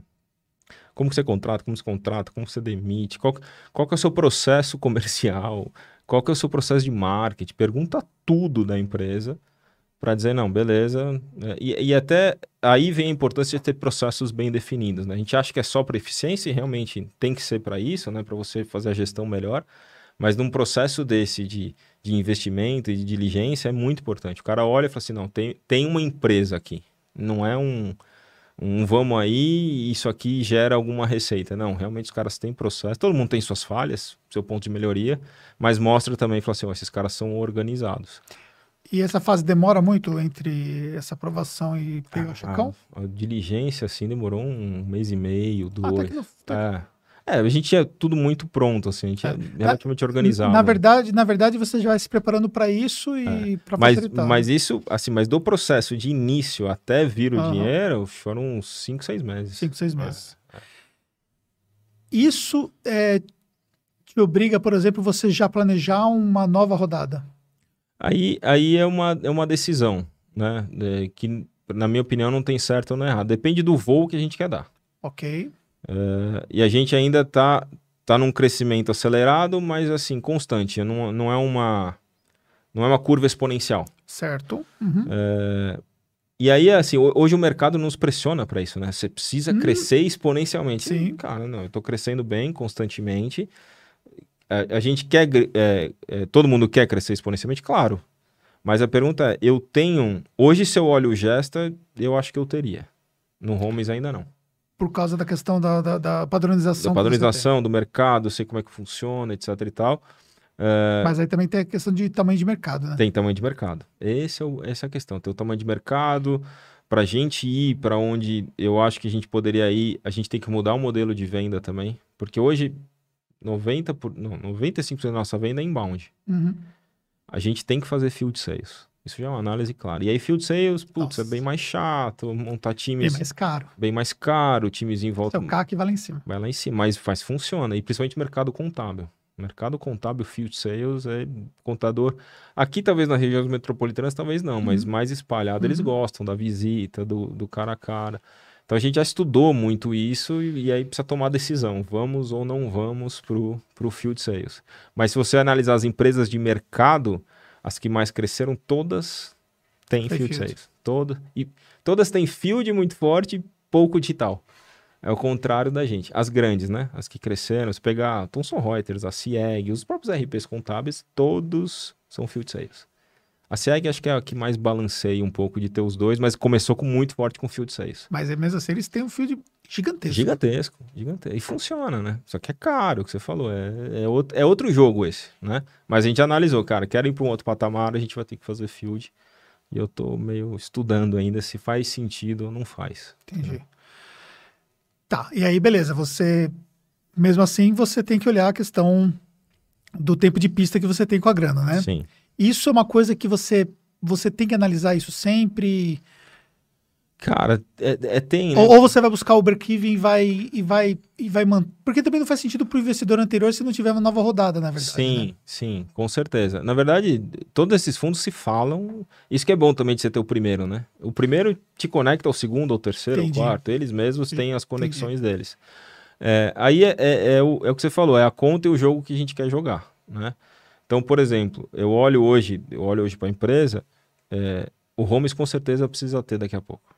Para jogar um outro jogo com ele. é, e, e o Holmes é o tipo do software que o mercado é gigantesco. Isso. Então- Só que também você vai ter que botar grana. vou ter que botar grana pra, pra é, jogar um. eu- eu- só que eu acho que não é o momento ainda, porque eu não descobri os caminhos corretos. Porque se eu for para uma rodada com o investidor, ele vai fazer meia dúzia de perguntas que eu, que você já eu vou abaixar a cabeça assim e vou falar, eu preciso fazer a lição de casa. Então, eu estou fazendo a lição de casa para eventualmente um momento desse. Né? É, O Gesta não, o Gesta é mais uma decisão. E eu, eu não sei se nesse momento eu preciso. né? Esse momento eu acho que eu não- no Gesta eu não preciso, eu tenho caixa para fazer isso. Entendi. Eu tenho, tenho como pegar, investir e falar assim, meu, vamos, vamos para mercado num outro formato. Então, por isso que cada empresa agora virou uma história, virou um jogo diferente. E isso é bem legal, né? Cada hora você tem um, um, um caminho diferente com uma empresa diferente. Foi acontecendo, né? Foi. Hoje eu olho para trás, e- eu olho para trás e eu falo, eu fui louco de fazer o gesto. Porque a gente não tinha caixa, a gente, só que eu acreditei na ideia. E como tinha uma parte gerando caixa, o Gomes mais ou menos equilibrado, eu falei, cara, vamos. Se eu pensasse mesmo assim na ponta do papel, talvez eu não faria. Eu, eu acreditei na ideia, acreditei no. Chamei os contadores e tal. E falei, vamos, vamos indo. Vamos, vamos. E, mas fizemos bem diferente do Holmes, né? O Gesta, em seis meses, estava faturando. Entendi. Em termos de produto, é, ainda se consome muito caixa para melhorias de produto? Para melhoria, é infinito, né? Infinito. É infinito. O produto é infinito. Tem, tem que ter um time mínimo ali que é infinito. O produto não acaba, senão você é engolido é, pelo mercado. Né? Porque o, mercado ficou muito dinâmico, né? É muito dinâmico. É, é, é, natural em qualquer software. Tem bug, tem pequenas melhorias. Você bota na rua, o cara fala, putz, mas você precisava botar uma vírgula aqui. Tem que botar vírgula. É, então, assim, é infinito. O produto, uma vez que você tem o seu corpo técnico, você só vai crescer ele. Nunca vi uma empresa que fala, ah, vou ter menos desenvolvedor no meu time por nenhum motivo. Então, ele é infinito e custa, né? Então, esse. Por isso que o break-even é tão almejado. É que tem dois jogos, né, Anderson? O jogo que a gente joga ainda é o, é o do break-even. Uhum. A empresa grande não tá nem aí para break-even. Né? Empresa. Eu, eu, eu posso contar uma história aqui. Um, talvez eu vou contar, porque me, me contaram informalmente. Mas hoje o nosso maior app de pedir comida, né, para não falar o nome. E eu conhecia um ex-presidente de lá, jogava bola comigo. E ele chegou numa reunião de conselho, funda de fora, os caras são gigantescos, né? Falando, não, cara, nós estamos chegando no break-even. E os caras falaram assim, mas quem te pediu break-even? Eu quero share. Quanto você precisa para expandir mercado, para ir para América Latina, para não sei aonde? É outro jogo, eles querem comunidade. Porque depois com a comunidade, não, os caras estão virando banco, estão virando tudo agora. Uhum. O nosso jogo ainda é do break-even né? É, e não é um jogo ruim, mas é assim, é um break-even também aquele, não é que eu fiz o break-even agora eu vou ganhar dinheiro. Pô, agora eu posso investir de outra maneira. Eu posso gerar um pouco de caixa para reinvestir, para fazer field sales, para botar mais dinheiro em marca. Mês passado a gente dobrou o dinheiro em marca. Falei, meu, dobra. Os leads estão mais caros, né? Tá difícil no uhum. Facebook. Falei, cara, do... ah, vai aumentar o CAC. Falei, deixa aumentar, deixa eu ver, deixa eu ver como é que vai se comportar. Pô, me deu o luxo de dobrar a verba Dobrar no sentido, ó, você tem verba. o pessoal nem gastou tudo. Falou, cara, não fazia sentido eu gastar. Mas aí eu senti, gerou mais, não gerou mais, veio mais qualificado. Ou seja, tô te, eu tô testando o meu próprio mercado com mais verba de marketing. Pô, quando você tá lá no comecinho, cara, quando que você vai fazer isso? Você não faz, você tem aquela verba ali, espreme ele isso, ao máximo. Isso você sente que te dá um poder de competição diferenciada no mercado ah, com quem não tem grana, né? O que ah, não foi investido. Eu, eu acho Quando que falando não tem grana, sim, aqui não foi investido sim, Sim, O dinheiro, o dinheiro é bom, né? Uhum. Você tem dinheiro para poder. Claro que o dinheiro também é sem gastar bem, né? Sim. Vem, vem tem o, o bônus, mas tem um ônus que. Tem o bônus. Eu sempre mantive muito pé no chão, né? Porque tem gente que quer investido e aí já compra, sei lá, vai para um baita escritório. A gente não mudou de sede, não fez nada. Mas, obviamente, quando você recebe o checão ali, você tipo, você vai para um nível de, de, de, mudança muito acelerada logo de início. Isso é natural, porque vai, isso a gente observa claramente vai, nas vai. empresas quando recebe a rodada. Você né? começa a trazer mais gente para o time. Isso, contrata, contrata aceleradamente muita gente. Contrata mais gente, reforça os times que você precisa. Tem que tomar muito cuidado para você não desvalorizar quem estava lá. Entendi. Tem muita gente boa lá. Mas vo você faz uma série de investimentos que ontem, até então, você empilhava um monte de prato e fala assim, cara, deixa eu colocar as pessoas certas no lugar certo para ganhar corpo para eu crescer. Então, isso aconteceu em todas as áreas da empresa, naturalmente. E, e aí, essa estrutura organizacional, por exemplo, você teve que também reestruturar isso. Teve, estava no plano de investimento. Ah. Então, tinha no plano de investimento. Uh, e no dia a dia a gente foi adaptando, né? Putz, aqui precisa mais uma pessoa, precisa reforçar esse time daqui. Então a gente foi fazendo isso ao longo do tempo. A definição de reportes, como que fica tudo isso aí também, você você foi aprendendo isso ou você teve consultoria que foi te ajudando também nesse processo? Os, os reportes, especificamente para o fundo. É, não, desculpa, quando eu hum. falei é, é quem vai reportar para quem, como é que vai ficar essa reestruturação? Não, não, eu fui fazendo conforme eu achava que o negócio precisava. Ah, tá. Foi assim, foi, a, foi as decisões, foi, lógico, conversa com as pessoas, tá, mas as decisões foram, foram mais minhas. Eu não contratei ninguém para eu, eu acho, sei lá, devem ter gente muito boa, nunca fiz isso, né, mas Pô, quem conhece mais o nosso negócio é a gente mesmo, né? É claro que alguém de fora pode te dar alguns insights, mas eu sabia as, as deficiências e o que, que eu precisava e fui trazendo as pessoas ao longo do tempo, né? Porque isso também, o que acontece? Quando você tem um dinheiro, demora, assim, você tem o dinheiro, contrata 10 pessoas boas. Cara, demora 3, 4, 6 meses. Sim. Aí para elas começarem a entender, é, para elas começarem a entender onde elas estão, mas 3, 4, foi um ano. É. Que foi um ano, assim, que você falou, cara, mas, pô, era, era mais rápido. Não, não é mais rápido, é inércia. E aí você erra um ou outro, né?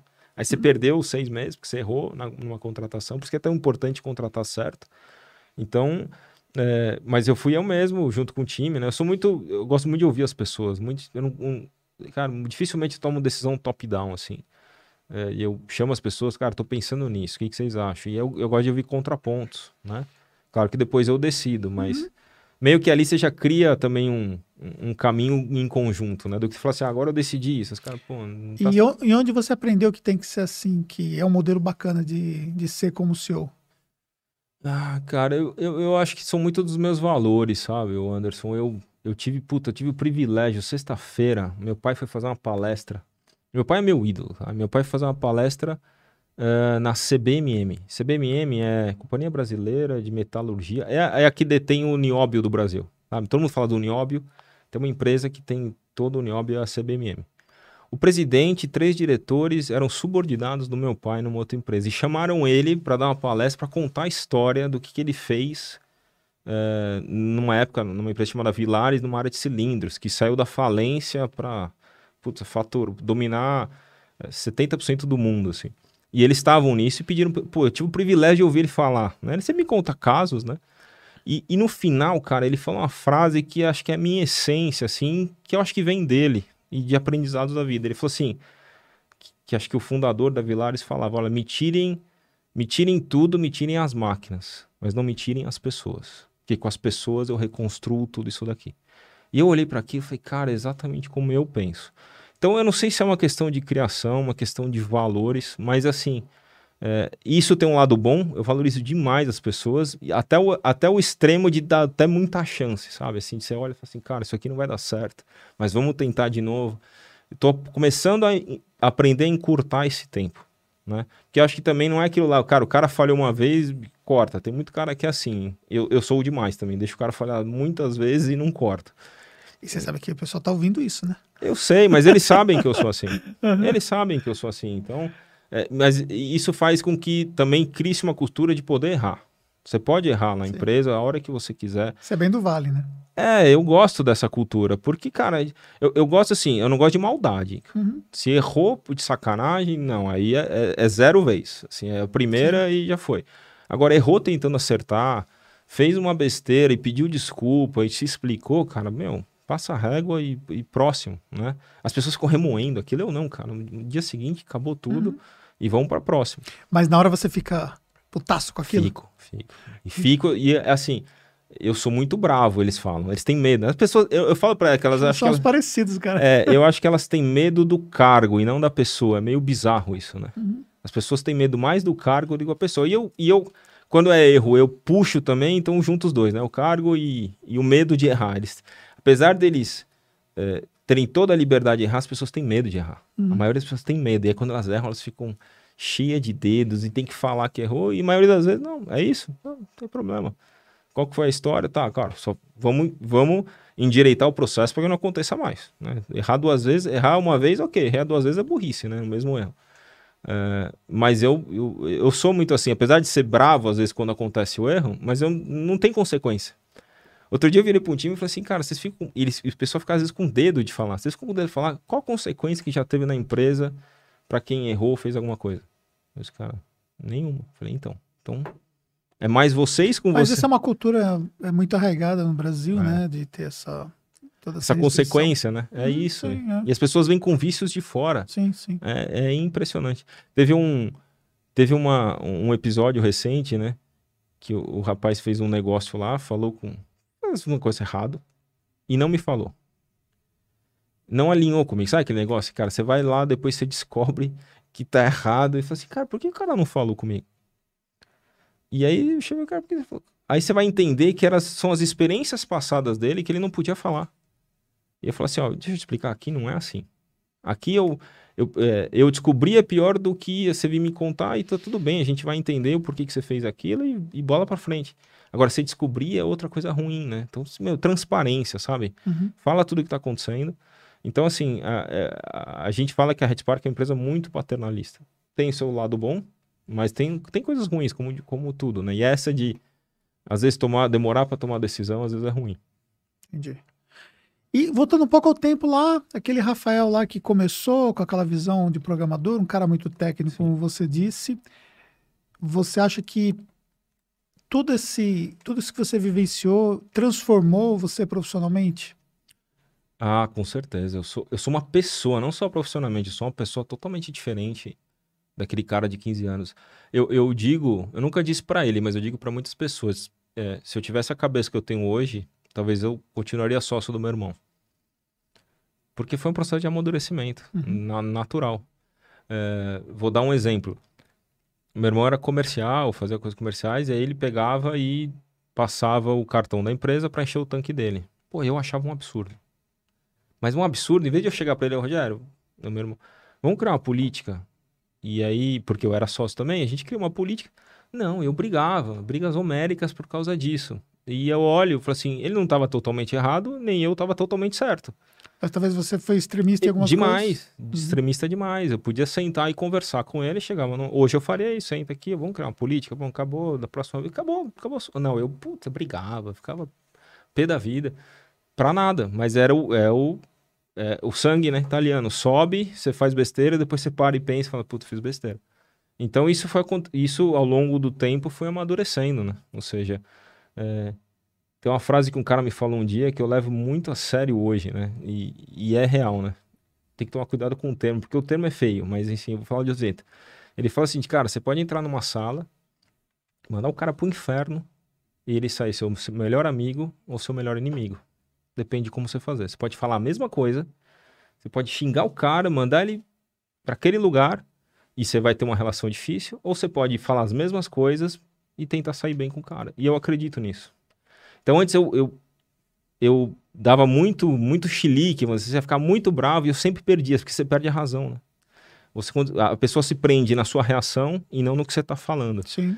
E foi um treino, né? Porque é, é do natural do ser humano, Sim. né? Você explode e depois você pensa. Hoje, tem um cara que falou assim, cara, quando eu tô nesses. nesses para fazer isso, vou andar de bicicleta, vou dar uma volta no quarteirão, mas é muito difícil de fazer. Mas isso eu aprendi ao longo do tempo. Ou seja, hoje eu saio muito. É muito difícil sair do prumo. E eu falo as mesmas coisas que eu quero falar. Nunca deixo de falar, nunca. Se eu deixar, se um dia eu deixar na empresa de falar o que eu penso, danou-se, né? Não tem empresa. Mas sem, sem sair do prumo. E isso isso eu aprendi ao longo do tempo. Isso mudou muito a minha carreira. Outra coisa que mudou muito, Anderson, é, e eu já falei isso em alguns podcasts, é não tem área mais importante da empresa que vendas. Isso que eu aprendi mais, que eu demorei para aprender. O cara técnico que era lá atrás não tinha muito essa visão de. Nada, o produto era o principal. O produto é o produto e o resto que se dane. Fazer o produto magnífico, mas na verdade não era vendável. Não vende. E a gente via tanto produto ruim vendendo e a gente não vendia. O, a área mais importante da empresa é vendas. Depois é o resto. Não que o resto não importa, lógico, você não tem um produto bom, você não entrega, mas eu tô, tô no extremo para dizer, tem gente que quer entregar, quer entregar o processo lindo, tem uma entrega linda, mas não vende. E não resolveu o problema de venda. Né? Então, se não resolve o problema de venda, não tem empresa. E depois que você resolve, putz, é tão lindo, né? É tão lindo você ter um processo escalável, né? Que você todo hoje Hoje a gente brinca, brinca não, hoje é trabalho estatístico de quanto vai vender mês que vem. Eu sei exatamente quanto eu vou vender. Posso botar um pouco mais de dinheiro aqui, mais ali, posso aumentar um time aqui, eu sei exatamente escalar meu time. Isso no gesto. Então, cara, mostra isso pro investidor. O cara dá risada. O cara olha para você e fala, é isso? Fala, é. Aqui, ó, é isso aqui que a gente vai vender. E vende. E a gente bate, a gente bate meta todo mês. Bate meta todo mês. E agora a gente está puxando para cima, estamos ajustando, estamos afinando todos os indicadores, precisa fazer mais isso, precisa agendar mais, precisa fazer aquilo lá, por quê? Porque a gente vai, com o mesmo time, nós vamos vender 30% a mais no segundo semestre, com o mesmo time. A gente já, já calculou e dá para fazer. Apresentou para todo mundo, né, e vai, vai regulando todos esses indicadores. Então, assim, vendas, cara, é isso que eu, eu demorei para entender isso que vendas, por incrível que pareça, parece besta, né? Mas não é. Mas vendas é a área mais importante da empresa. E quem não pensa nisso, quem não está à frente disso, quem não tem, você não pode ter o time, mas que você empreendedor é o cabeça disso. Eu estava vendo o podcast que você me mandou lá. É, o produto é muito legal, aliás, super nichado, né? Super hiper nichado. Mas cara, os caras têm uma máquina de venda, cara. Não é isso, entendeu? E aí é o que você mais vê vídeo hoje no YouTube, né? como fazer seu infoproduto, como você vender, porque é venda, cara. E sem isso, é, por que parece, porque o cara técnico acha que o produto, talvez o contador ache que a contabilidade é mais importante. Ela é, mas se não tiver venda, não tem empresa. Eu tô, eu tô explicando isso pro mercado já faz 10 anos. É isso. Aí, mas demora para cair Sim, a ficha. normal, demora, claro. demora. É. Porque você não consegue, né? Às vezes você não consegue, às vezes você não tem habilidade. O que, que- o que, que é mais legal para mim do. Só dá uma puxadinha um pouquinho Opa. O que, que é mais legal para mim do, do marketing digital? Ah, É que o, o, que mais me, o que mais me pegava antigamente é tomar não de cliente, né? Puta, tomar não, cara, dói, né? Você pegar uma ligação assim. Eu fiz duas vezes na vida, nunca mais fiz. Mas tem gente que adora isso. Uhum. Então contrata o cara que gosta de fazer isso, pra tomar esse não. E o inbound é mais legal, né? O cara chega mais prontinho, você já Sim. vai falar com ele, é outra. Cara, você já fala, o cara já sabe quem você é, já sabe o seu produto. Aí eu falei, pô, esse aqui é mais legal, esse jogo aqui. Mas tivemos que aprender ele, entendeu? Então, isso, isso são as duas coisas que mudaram pra mim. Ser mais low profile no seguinte, com o time e, ah, e venda, cara. Venda número um.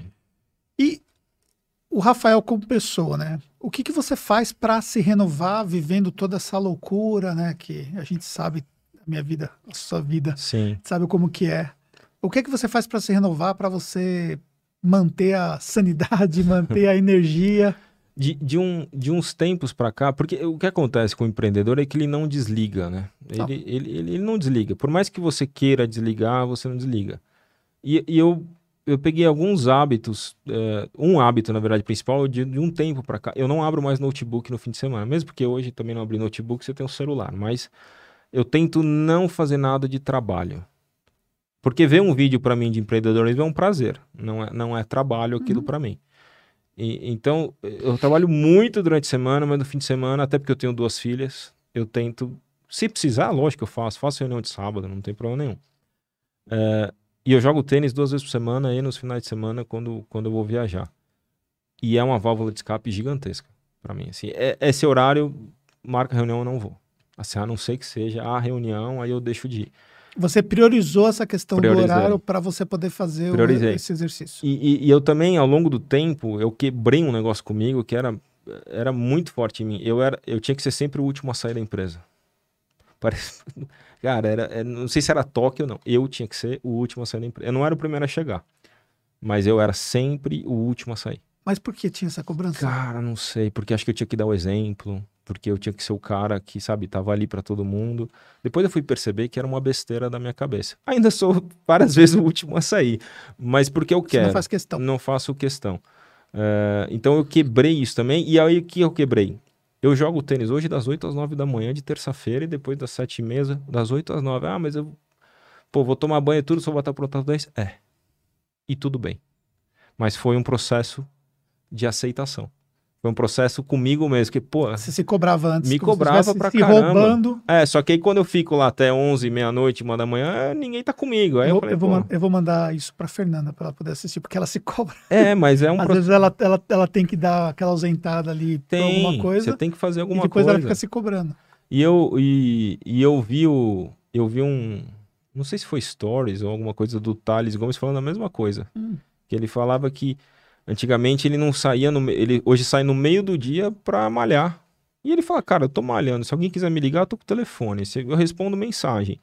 Só que antigamente, cara, não era impossível. Como é que eu vou sair?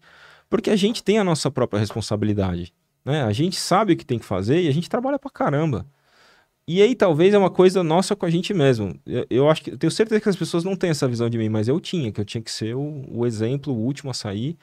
E isso eu fui mudando na minha vida. Ou seja, ter um pouco, ter alguns tempos que eu não abro mão, né?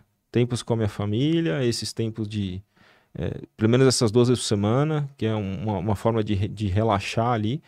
é, e no fim de semana ser um pouco mais, mais low profile. Mas eu já fiz muita loucura na vida. Só que esse, esse ato de não se cobrar já muda muito, sabe? De falar assim, cara, eu posso e eu não vou ser pior do que ninguém, não vou dar nenhum exemplo errado para ninguém.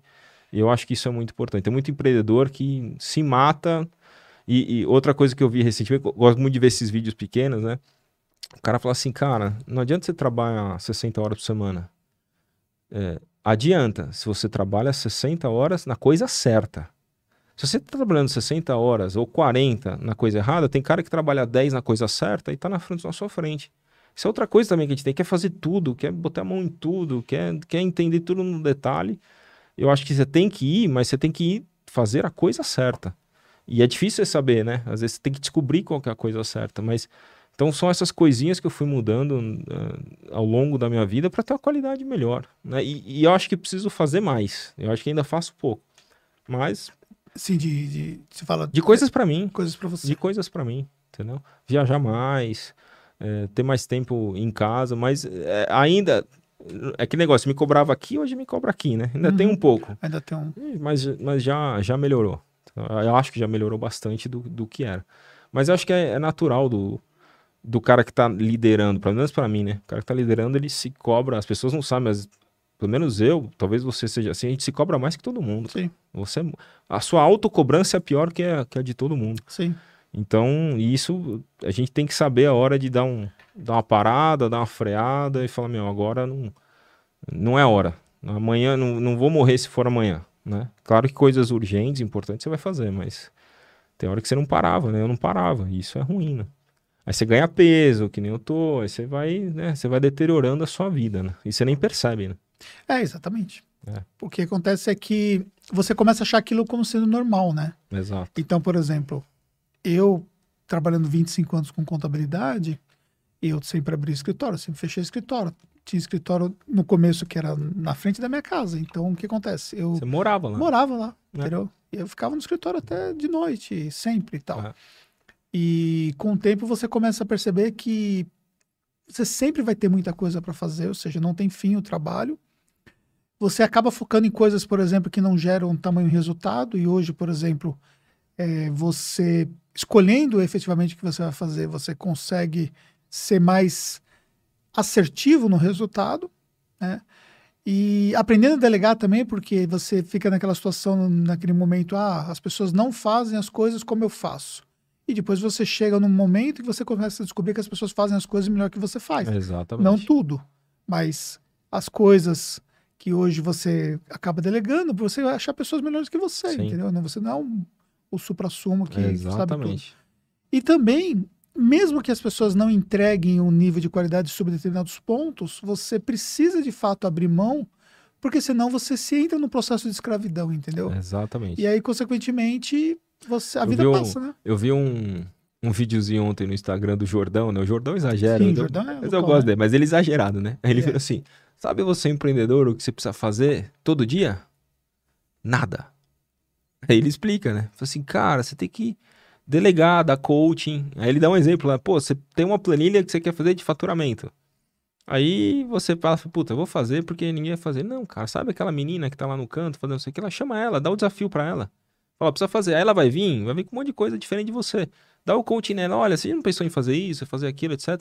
Você não precisa fazer nada. É o exagero, né? Tipo assim, mas dizendo assim, cara, não adianta você querer fazer tudo, participar de tudo, que não dá. Você tem que participar. Eu gosto de ir no. Eu, eu sou um cara muito, muito que vai muito no detalhe.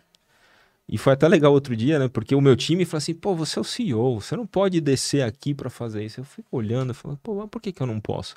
E aí eu fui numa construtora, construtora legal, morei fechar um contrato lá de homes. E aí o cara, o CEO da construtora falou assim: a gente falou, ah, a gente tem uma universidade para você aprender. Ele falou assim: eu quero participar. A gente falou assim: não, eu quero participar para saber o potencial do produto, para depois saber onde aplicar tudo. Não, pode me botar no curso. Eu falei: aí, ó. Porque é importante para ele. Então, descer no detalhe que é importante, agora não dá para descer para tudo. Para tudo. Não, dá, dá para descer para tudo. Agora, que negócio que é importante, pô, por que, que vendeu menos? Ah, eu vou lá no detalhe. Por que, que não tá convertendo direito? O que tá acontecendo? E desce no detalhe. Então, não tem problema você descer naquilo que é importante. Agora, em tudo, né, não dá, né? É, é. humanamente é. possível. Exatamente. Aí você precisa também ser seletivo, né?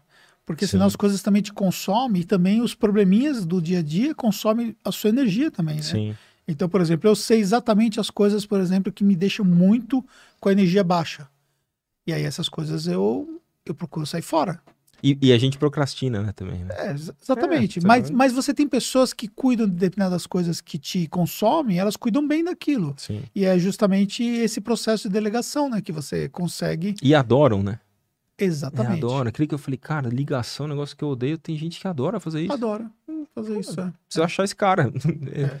Exato. E, e às vezes a gente fica concentrando tudo. Mas é um processo também, né, Anderson? Hoje a gente tem empresas estruturadas que a gente pode fazer isso, né? No começo, Ah, você faz de tudo mesmo. É, obrigado. É, é um processo. Né? É, mas também o nível também de, de responsabilidades que você tem do todo é muito menor, né? Então, uma Sim. coisa é você ter uma empresa que são duas, três pessoas, outra coisa é uma empresa que estão quantos funcionários no total? 190. 190 funcionários. Então, ou seja, aí você. A Red Spark toda, né? É, sim, É. mas né, são 190 pessoas, né? Cara, é. E eu, eu costumo dizer uma coisa que, que acontece aqui na Taxo, né? A gente só percebe que o nosso negócio está ficando grande quando você passa a não conhecer todas as pessoas mais. é isso. E aí eu vejo as pessoas assim, falei, cara, Quem é esse? quem é esse que eu não conheço? E às vezes, por exemplo, eu saio para almoçar. Agora não, tô comendo só uma mitinha aqui, né? Sim. Não tô mais saindo para comer por causa da minha dieta. Mas eu é, saía para almoçar e tal, encontrava as pessoas na rua, tipo, elas ficavam me olhando assim, e pessoas jovens assim que foram contratadas que eu não sabia que era funcionário da Tati. Eu nem cumprimentava porque eu não conhecia. Não conhece. É. É. um processo, né? É um processo de e, e- crescimento, e, né? inclusive na pandemia, né? A gente contratou muita gente fora do Fora. estado. Cara, É. outro dia a gente fez lá, reuniu todo mundo, botou os quadradinhos lá. Falei, cara, eu não conheço um monte, né? E nem tive a chance de conhecer, né? É. Porque tem, como tem um outro CEO também, né? Ele, ele, ele conhece, ele faz o processo. Do gesto, por exemplo, eu conheço todo mundo, né? Uhum. Conhece todo mundo, porque dá, dá para conhecer ainda. Mas é, é- cara, é bom, né? Eu falo, a gente, a empresa tem um cunho social muito legal, né? Tem, Sim. Pô, quantas são 197, Quantas 190 famílias são- famílias, cara. E, e- e- indiretamente também, né? Quantas Exato. pessoas são impactadas, né? Exato. Então, é assim, é um, é um, é um cunho social, é um. Isso, isso me dá muito prazer, me dá muito orgulho de ver as pessoas evoluindo na empresa, ganhando mais, sabe? Comprando o seu carro, comprando Ah, eu a também sua vibro. casa. Puta, cara, Eu isso é vibro. muito. Outro dia as pessoas do gesto, ah, dei entrada no apartamento, eu falei, porra, que legal, cara. Sabe assim, a pessoa, mérito dela, a gente só deu oportunidade, Uhum. Sim. mérito total dela. É. Então isso, isso para mim é muito prazeroso, ver as pessoas conquistando as coisas delas através do, do trabalho delas na empresa. né? Você falou que tem duas filhas, né? Qual a idade delas? Uma tem sete, eh, vai fazer oito agora, fim do mês, outra tem três. E, e você consegue curtir essa fase de pai também? Eu consigo, mas não sei. Eu, o- eu não sei se isso acontece só comigo, acho que acontece com a maioria, talvez, dos pais. Você até pode me falar melhor. Mas eu sempre acho que é pouco, sabe? Assim, eu tenho aquela sensação, puta, será que eu tô sendo. Mas é uma cobrança natural porque é, É, inesgotável é. A, a energia que Não, os é- filhos eles é demandam. né? Será, será que eu tô sendo bom? Será que eu tô É. passando um tempo legal? Será que eu- elas estão bem? E, e você. Claro, você tem carinho pra te demonstrar isso, mas é uma coisa, acho que é infinita. Sim. até o último dia da vida você vai ficar pensando isso. Sim. Mas sim, é, é, o que, que foi muito bom na pandemia, né? É, e na verdade a gente, isso foi uma decisão da minha esposa, porque o que acontece? Elas estudam à tarde. E por que, que elas estudam à tarde? Para elas poderem me ver. Porque eu chego em casa na média nove, nove e meia, na média. E elas dormem meia-noite. Aí você fala assim, cara, a criança geralmente dorme 10 horas, mas elas... O que acontece? Se elas dormissem 10 horas, elas não iam me ver. Assim, eu ia ficar muito pouco tempo com elas. Então o que a gente decidiu? Elas, elas estudam à tarde, elas dormem mais tarde, mas aí eu tenho esse tempo, depois que eu cheguei em casa, eu tenho algumas horas com elas. Claro que na pandemia foi, foi muito legal, apesar de atrapalhar muitas vezes, mas é, hoje é, eu criei o hábito de, de parar. Ontem a gente ficou jogando Uno à noite, né? Aquele joguinho que elas Uhum. adoram. Pô, cara, esse momento não tem preço. É uma, Uhum. assim, durou 15 minutos, sabe? Eu me realizei, elas se realizaram. E isso antes da pandemia não acontecia, cara. Eu chegava em casa esgotado, o trânsito, é, assim, que ontem eu fiquei em casa o dia inteiro, eu não fui na empresa, tô indo três vezes por semana, porque minha esposa voltou, a gente falou, ah, eu vou, você fica aí. E isso não tem preço, só que teve a pandemia para me ensinar, porque eu passava menos tempo de qualidade, assim. Aí no fim de semana, sim. Mas o que acontece também no fim de semana? Putz, eu tô esgotado, né? Uhum. E elas estão com a energia lá em cima, né? Então tem que balancear, né? Às vezes, ah, vamos no parque. Eu falo, puta, eu não quero ir no parque, né? E aí, aí vem aquela cobrança depois, sabe? Putz, eu não fiz. Mas eu acho que eu acho que tá ok, sabe? Assim, fazer um resumo, acho que tá bom. Mas essa cobrança ela sempre É, mas, existe. mas isso é uma coisa natural, né? a não ser, por exemplo, que a pessoa não tenha né, esse, esse pensamento É. mesmo né, em relação a, a se dedicar aos filhos, mas é natural essa cobrança. E por mais que você faça, nunca vai ser suficiente, né? Normal. É, é, talvez, sabe? Eu nunca pensei assim. É, por mais que você não é assim. suficiente, entendeu? Porque assim, sempre você vai, vai ter situações, por exemplo, que você vai se questionar poxa, mas por que que, por que que eu não fiz diferente, entendeu? E Sim. assim, é, eu, eu convivi, né, vários desafios com meus filhos, ainda convivo, né? Primeiro, porque eu me divorciei quando eles eram pequenos, e aí, consequentemente, você tem uma, uma luta para recompor aquilo que, de uma certa forma, você sente que você está falhando, quando na verdade você não está falhando. Mas você.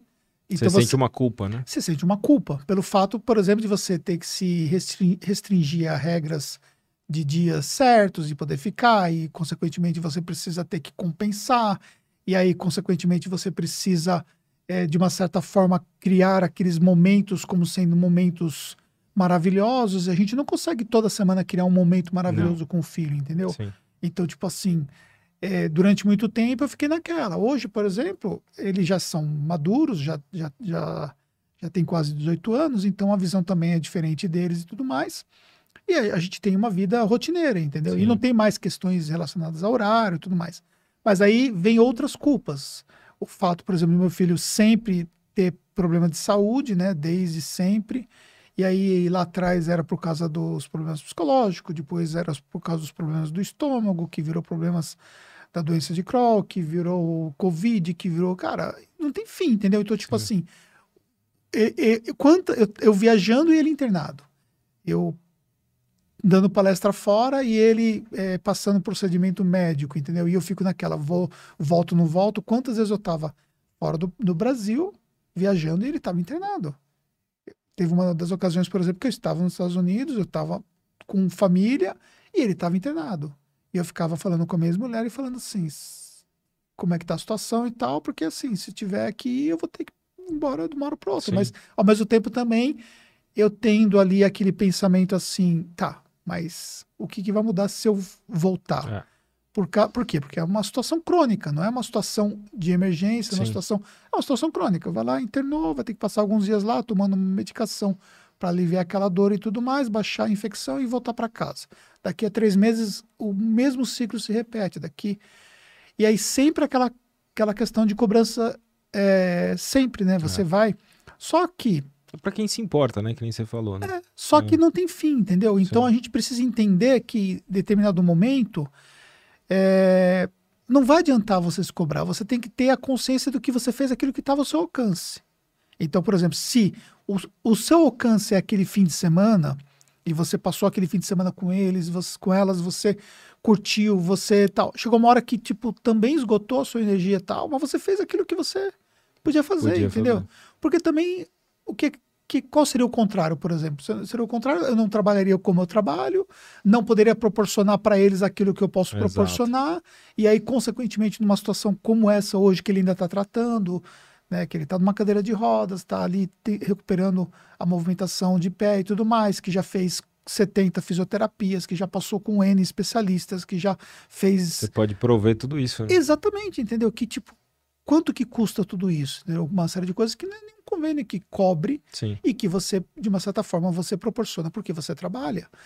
E aí, consequentemente, se não tivesse acesso a tudo isso também, então aí você pensa que tem todos os dois lados da moeda. Então, o equilíbrio é um fator que é difícil. Então, por exemplo, eu sei quais são os dias que normalmente eu vou ficar com eles, quando eles têm algum compromisso ou quando não tem um compromisso, a gente só troca isso, eles têm total liberdade para ficarem em casa a hora que eles quiserem. Então, meu filho às vezes passa uma semana inteira, às vezes passa dias, meu filho passou mais de mês em casa e por aí vai. Todas as viagens que eu vou fazer de ordem pessoal, né, que eu vou fazer em família, eu consulto se eles querem ir, se eles quiserem ir, a gente faz o pacote e vamos sair. E, e não me cobra. Ah, não quer ir, não quer ir, paciência. Ah, não quero ir para casa hoje. Tudo bem, não quero, tudo bem, tenho paciência. Eu não, eu não fico me cobrando Sim. em relação a isso. Até porque também elas vão crescer. Sim, E aí, consequentemente, as Sim. prioridades próprias delas mudam, né? com certeza. E hoje, por exemplo, com a filha da Fernanda, que também, né, eu crio como filha, né? Então, no final das contas, eu sou o pai que não pôde ter filhos porque é estéreo que teve três filhos, né? eu costumo dizer, imagine se eu, se eu pudesse ter filhos, já teria tido É uma verdade, medusa, né? Porque eu não verdade. posso, não posso ter. Adotei dois e ainda adotei indiretamente a terceira, né? Que é a filha da Fernanda.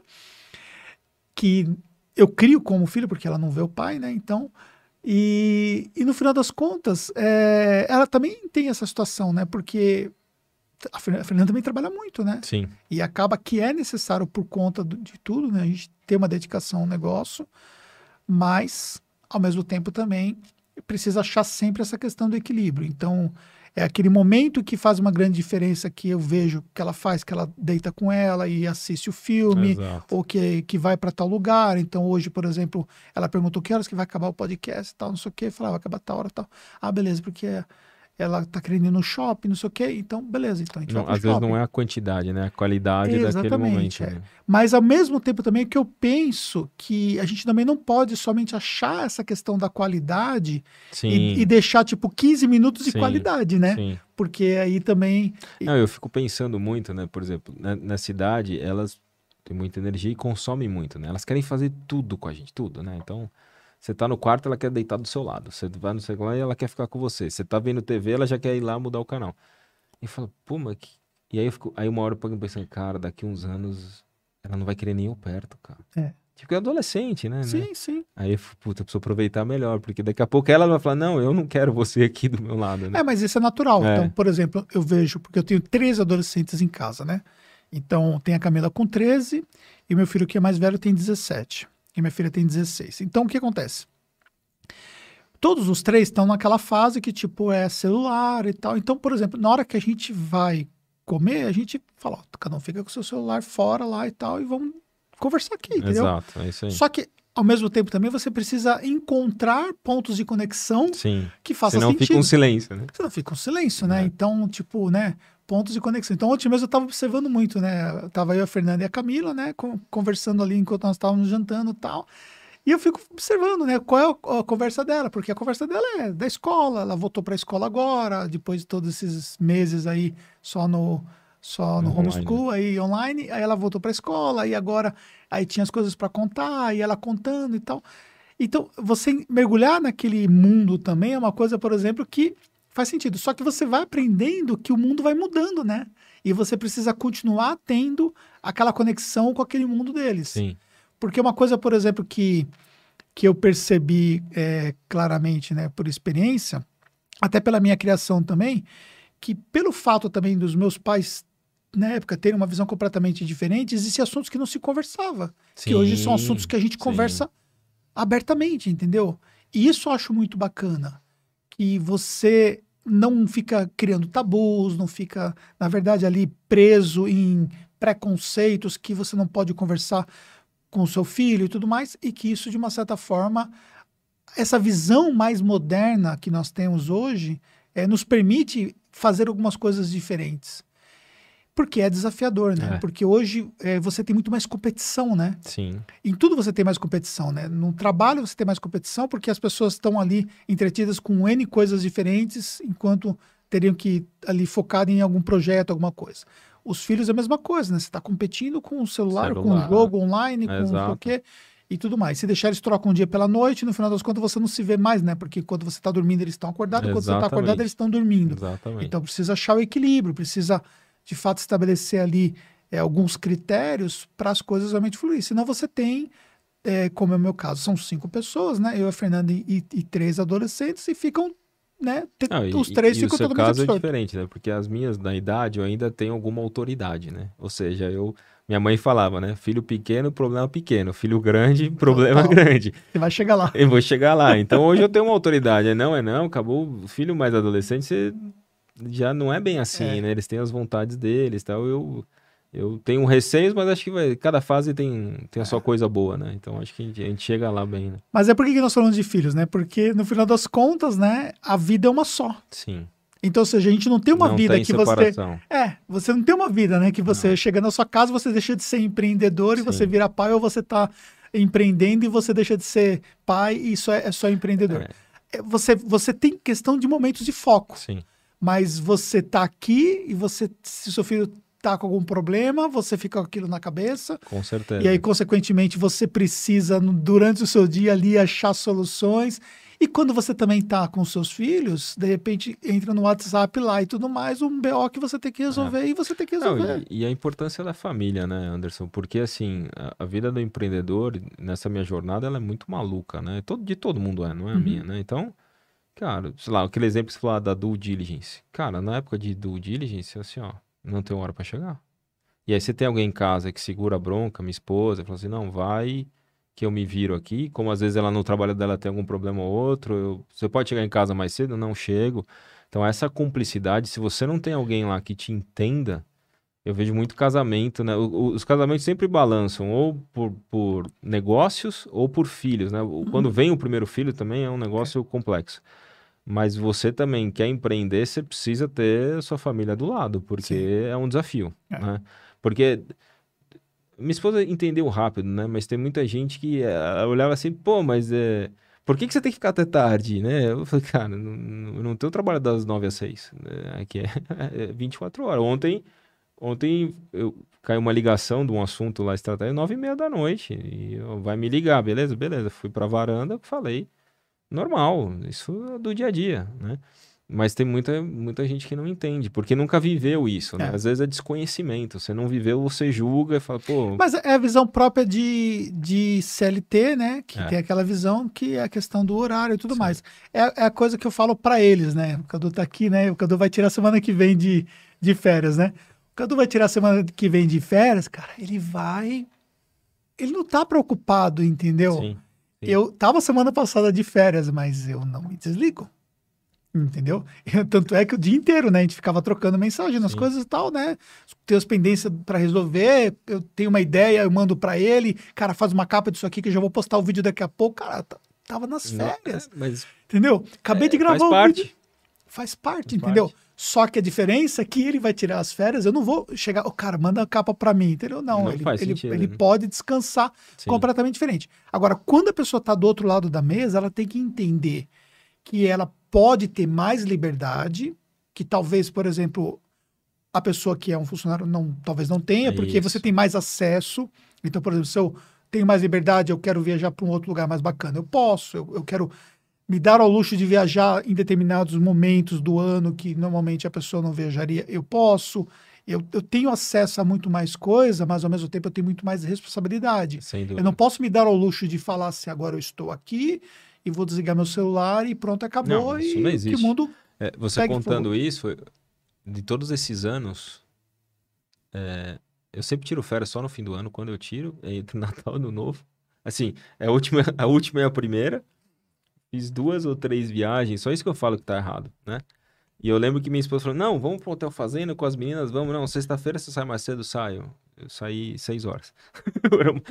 Porque eu não consegui sair. E, nossa, uma briga tal. Ela com razão, eu tinha que ter saído. Pô, o que, que ia me matar, mas eu não lembro o problema.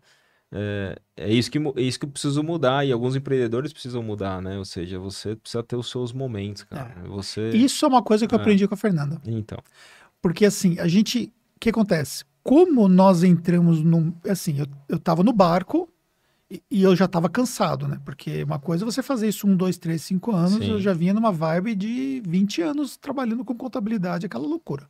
Aí, beleza, ela entrou no barco tal, depois que ela virou sócia, que a visão dela também mudou e tal. E a gente, marido e mulher, né? E aí, consequentemente, a gente começou a perceber, porque assim, é alta performance, é pancada, pancada, pancada, é alta performance trabalhando muito, muito, muito. Opa, a gente precisa renovar. Sim.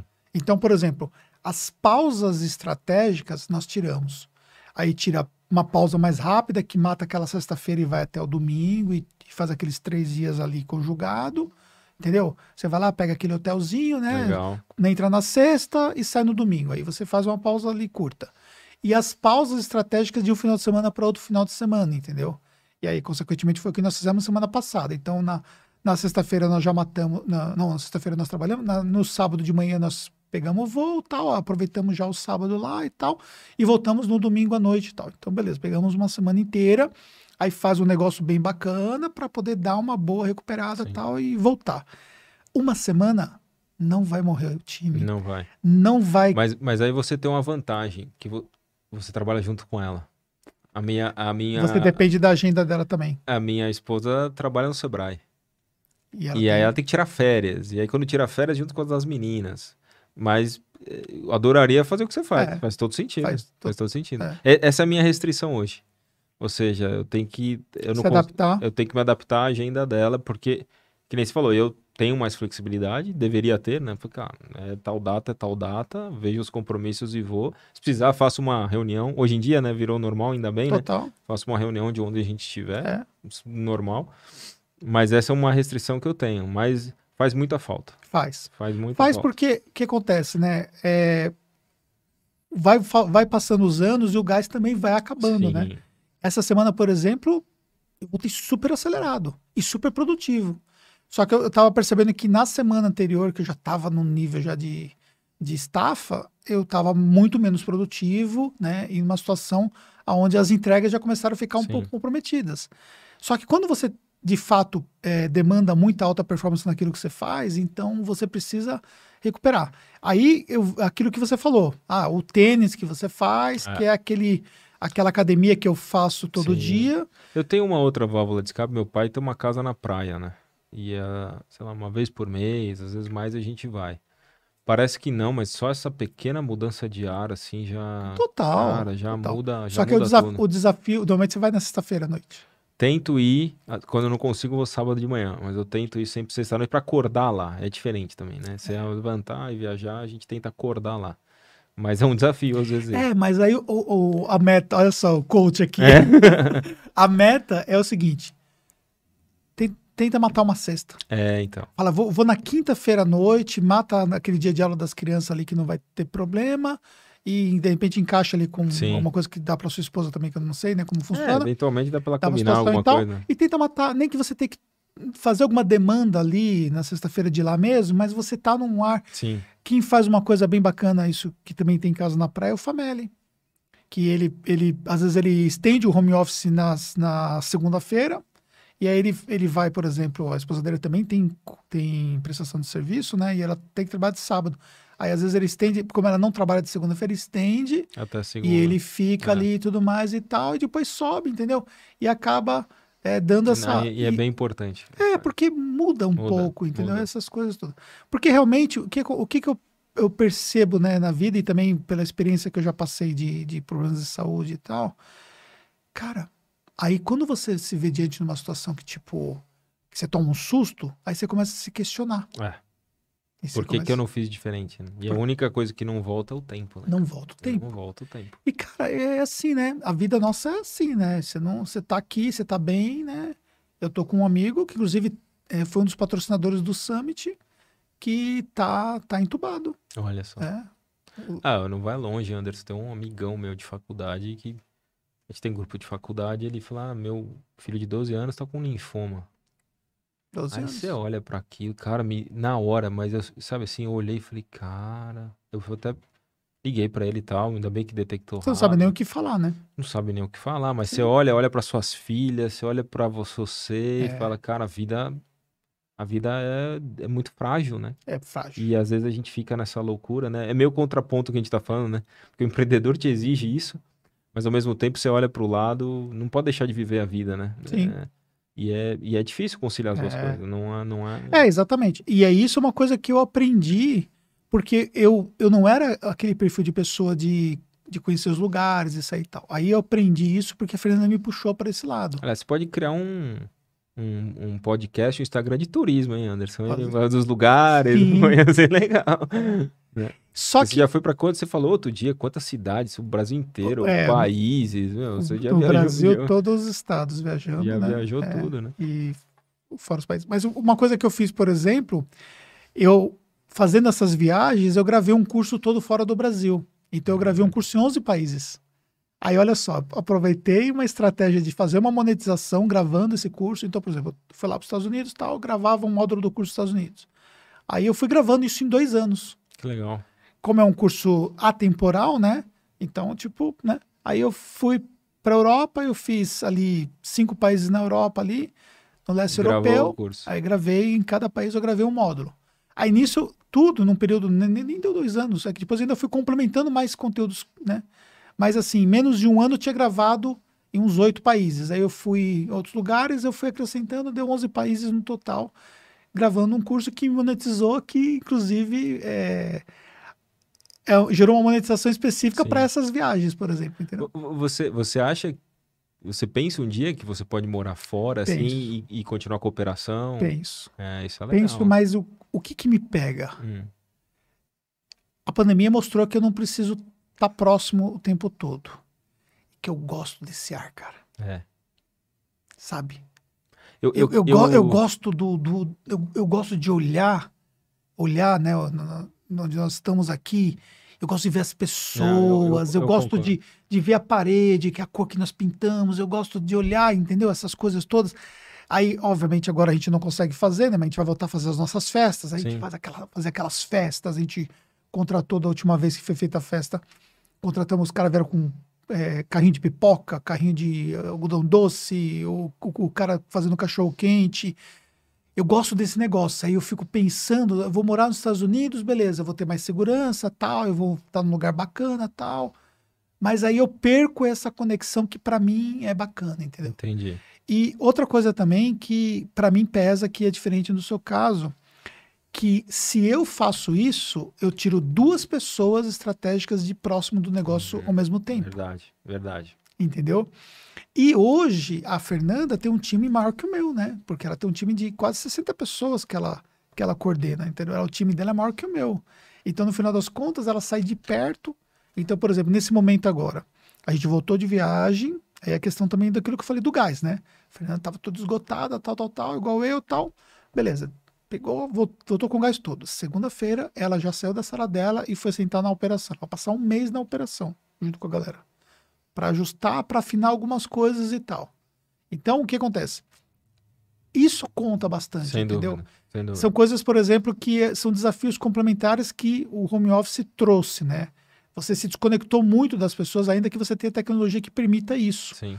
Mas você se desconecta muito, algumas, alguns processos eles se tornam mais morosos. Por outro lado, você tem acesso a pessoas que você não tinha antes, né? Como você falou, você contrata hoje um, um, de- um desenvolvedor de Qualquer, qualquer lugar e tudo Qualquer mais. Às vezes até Tá você consegue ter um outro sim. país, se quiser. Só que você se desconecta em alguns aspectos Sim. que, que você Não, tem eles, eles estão muito menos conectados com a empresa. com a empresa, inclusive. isso- É, exatamente, esse é né? um problema. Isso é um problema. Ah, E a gente tem uma, uma questão cultural que foi criada na Tactus que também é importante e é uma, uma das coisas que a gente olha para isso. Mas, por exemplo, a gente já está precisando contratar pessoas de fora do estado. Por quê? Porque algumas mãos de obras, por exemplo, já está meio complicada aqui, Sim, entendeu? sim. E eu trazer o cara, por exemplo, que está na zona leste de São Paulo, que, como eu estou em São Bernardo do Campo, e de repente eh, contratar o cara de, de Santa Catarina, não vai fazer muita diferença. Exato. Mas, por exemplo, o que nós fizemos no, no final do ano, quando teve aquela, aquela lacuna que deu aquela melhora, que foi liberado, o pessoal voltou e tal, nós fizemos uma, o Taxo Day aqui, né? Que foi em janeiro. Nós trouxemos todo o nosso time de ônibus de BH para cá para gerar essa conex- conexão. Porque o que acontece? A gente percebeu que, tipo assim, tinha um time lá, 15 pessoas lá, a galera que estava aqui e faltava, às vezes, o pessoal se conhecer e Sim, tal. É, é importante. É importante. É importante. Então, a preocupação que eu tenho é isso, né? Tá. De o fato de eu morar fora e, e ter esse. Não, eu acho que ela é válida, ela é, ela é importante. É, eu também penso nessas coisas. Quando eu olho pessoalmente, eu queria ter experiência só. Eu, A experiência é foda. é, eu acho que a experiência ela é talvez transformadora. Então, talvez ir algum tempo e voltar, é, eu, eu penso nisso, né? Até para as minhas filhas, sabe? Experiência para elas, né? De formação, eu acho que pode ser um negócio. Aí você miraria o que? Estados Unidos? É, se falar em mercado, sim, né? É, acho que sim. É, Canadá é um negócio legal, mas, putz, o frio lá deve ser uma coisa absurda, né? Eu já tive só em Vancouver, putz, cidade linda, mas é, eu não sei em um inverno, eu fui no verão, né? E o verão era 20 graus, assim, 17 graus. Mas eu acho que é- o, que o que me motiva é só a experiência, porque eu concordo com você, né? É, por exemplo, o, o time, depois da pandemia, o time do Holmes cresceu, o time de Red Spark cresceu, do Gesta não tanto, porque já estava bem formado. E aí você vê que as pessoas já tinham uma união ah, pré. E aí vai, vai, vai num outro ritmo, sabe? Vai num. Não que os outros não vão, mas assim, as pessoas são muito mais unidas, elas trabalharam junto muito tempo. Então eu concordo 100% com você. Como resolver isso, eu não sei, né? É. É um anseio pessoal. Porque esse é o outro lado do empreendedor, né? Ele fica meio. Ele é preso, né? O empreendedor é preso, Preso. à empresa dele, né? Por mais que. é, talvez eu possa. ah, se eu, poderia trabalhar de qualquer lugar do Brasil? Poderia, mas. Essas coisas, né? Você tem um. Você tem um. A, a cultura, que, quem, quem faz muita cultura é o cara de cima. Né? Aí a gente vê, por exemplo, o Flávio Augusto, né, falando, né, porque ele, ele até colocou na postagem esse final de semana que faz é, desde março do ano passado que ele não vem pro Brasil, né?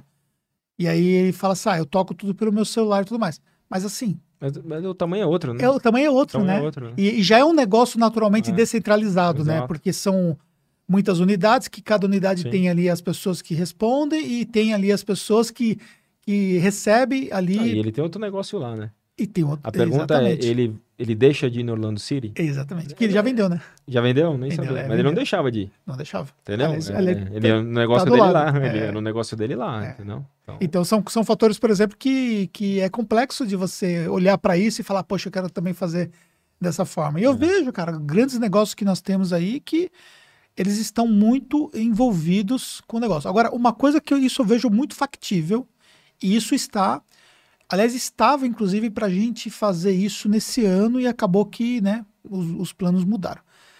É, é tirar ali um, uns 60 dias e ter essa experiência Hum, é fora, é legal. entendeu?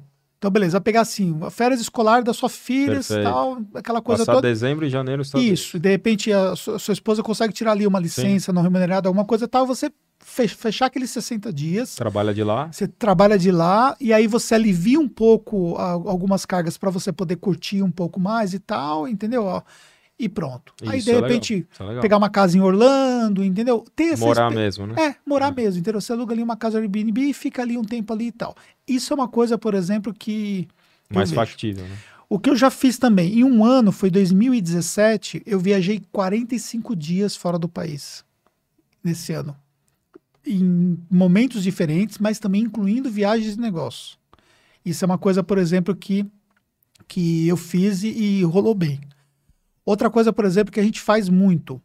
Por exemplo, é, janeiro do ano passado, a gente foi fazer o curso no Vale, ficamos uma semana em curso lá, e aí emendamos, né, e ficamos mais um, um- mais uma semana fora. Então a gente aproveita isso. Então de lá fomos para o México, fizemos, ficamos uns dias no México tal, né? Curtimos e tal. Agora a gente está, se tudo der certo, a gente vai em novembro para o Web Summit em Portugal, né? Que já era para ter do ano passado e que foi que não deu. Vai ter? Confirmaram? Tá confirmado. Tá confirmado? Tá confirmado Essa é e a- abriu a é, a Espanha abriu a, Espanha abriu. França, acho a que abriu fronteira, França abriu, né? E aí Portugal para abrir tá fácil, né? A possibilidade também. E por exemplo, a própria Starts também vai ter um evento que eles vão fazer lá para brasileiro, é, que são dois dias complementares aos três dias do Web Summit e tal, que a gente inclusive tá tá considerando é, participar. Então, o que, que eu faria num caso desse assim? Como eu já tive que ir para lá e eu vou ficar três dias ou até cinco dias envolvidos com aquele projeto e tal, então a gente já estenderia. Ah, então beleza, então a gente está do lado da Espanha, então a gente vai passar ali três, quatro dias na Espanha e dar uma descansada e tal. Isso é então, legal. esse tipo de coisa é, são coisas que eu aproveito também. Porque para mim, aquele momento que eu tô ali, que eu estava ali, por exemplo, no, no Vale do Silício, que eu estava estudando, mas eu estava focado no, é no trabalho. negócio do trabalho. Isso é trabalho. Entendeu? Sim, E aí eu aproveito esse momento para poder dar aquela, aquela puxadinha a mais e tal. sim. E como eu procuro fazer isso com a Fernanda para poder ter esse aproveitamento também. Então é um momento que a gente acaba tirando nós dois, faz um ajuste, né? Com relação aos meus filhos é fácil, porque eles moram com a mãe, a, a, a minha enteada fica normalmente com a avó para poder ajustar essa agenda, e a gente consegue é, fazer dessa forma e também a gente tira um momento nosso, entendeu? Sim. E é uma coisa, por exemplo, que, que é fundamental. Então, assim, às vezes ser estratégico nesses pontos foi coisas, por exemplo, que nos ajudaram a gente conseguir viajar tanto, mas ao mesmo tempo, se você olhar, por exemplo, você vai ver, por exemplo, que a gente fez muita coisa bacana.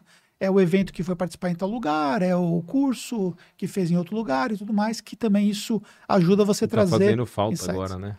total, Faz né? Um ano e meio né? que- É, pois é, eu tinha, tinha passagem para Londres comprada para o Accountax em, em Em UK, que não, não rolou, né?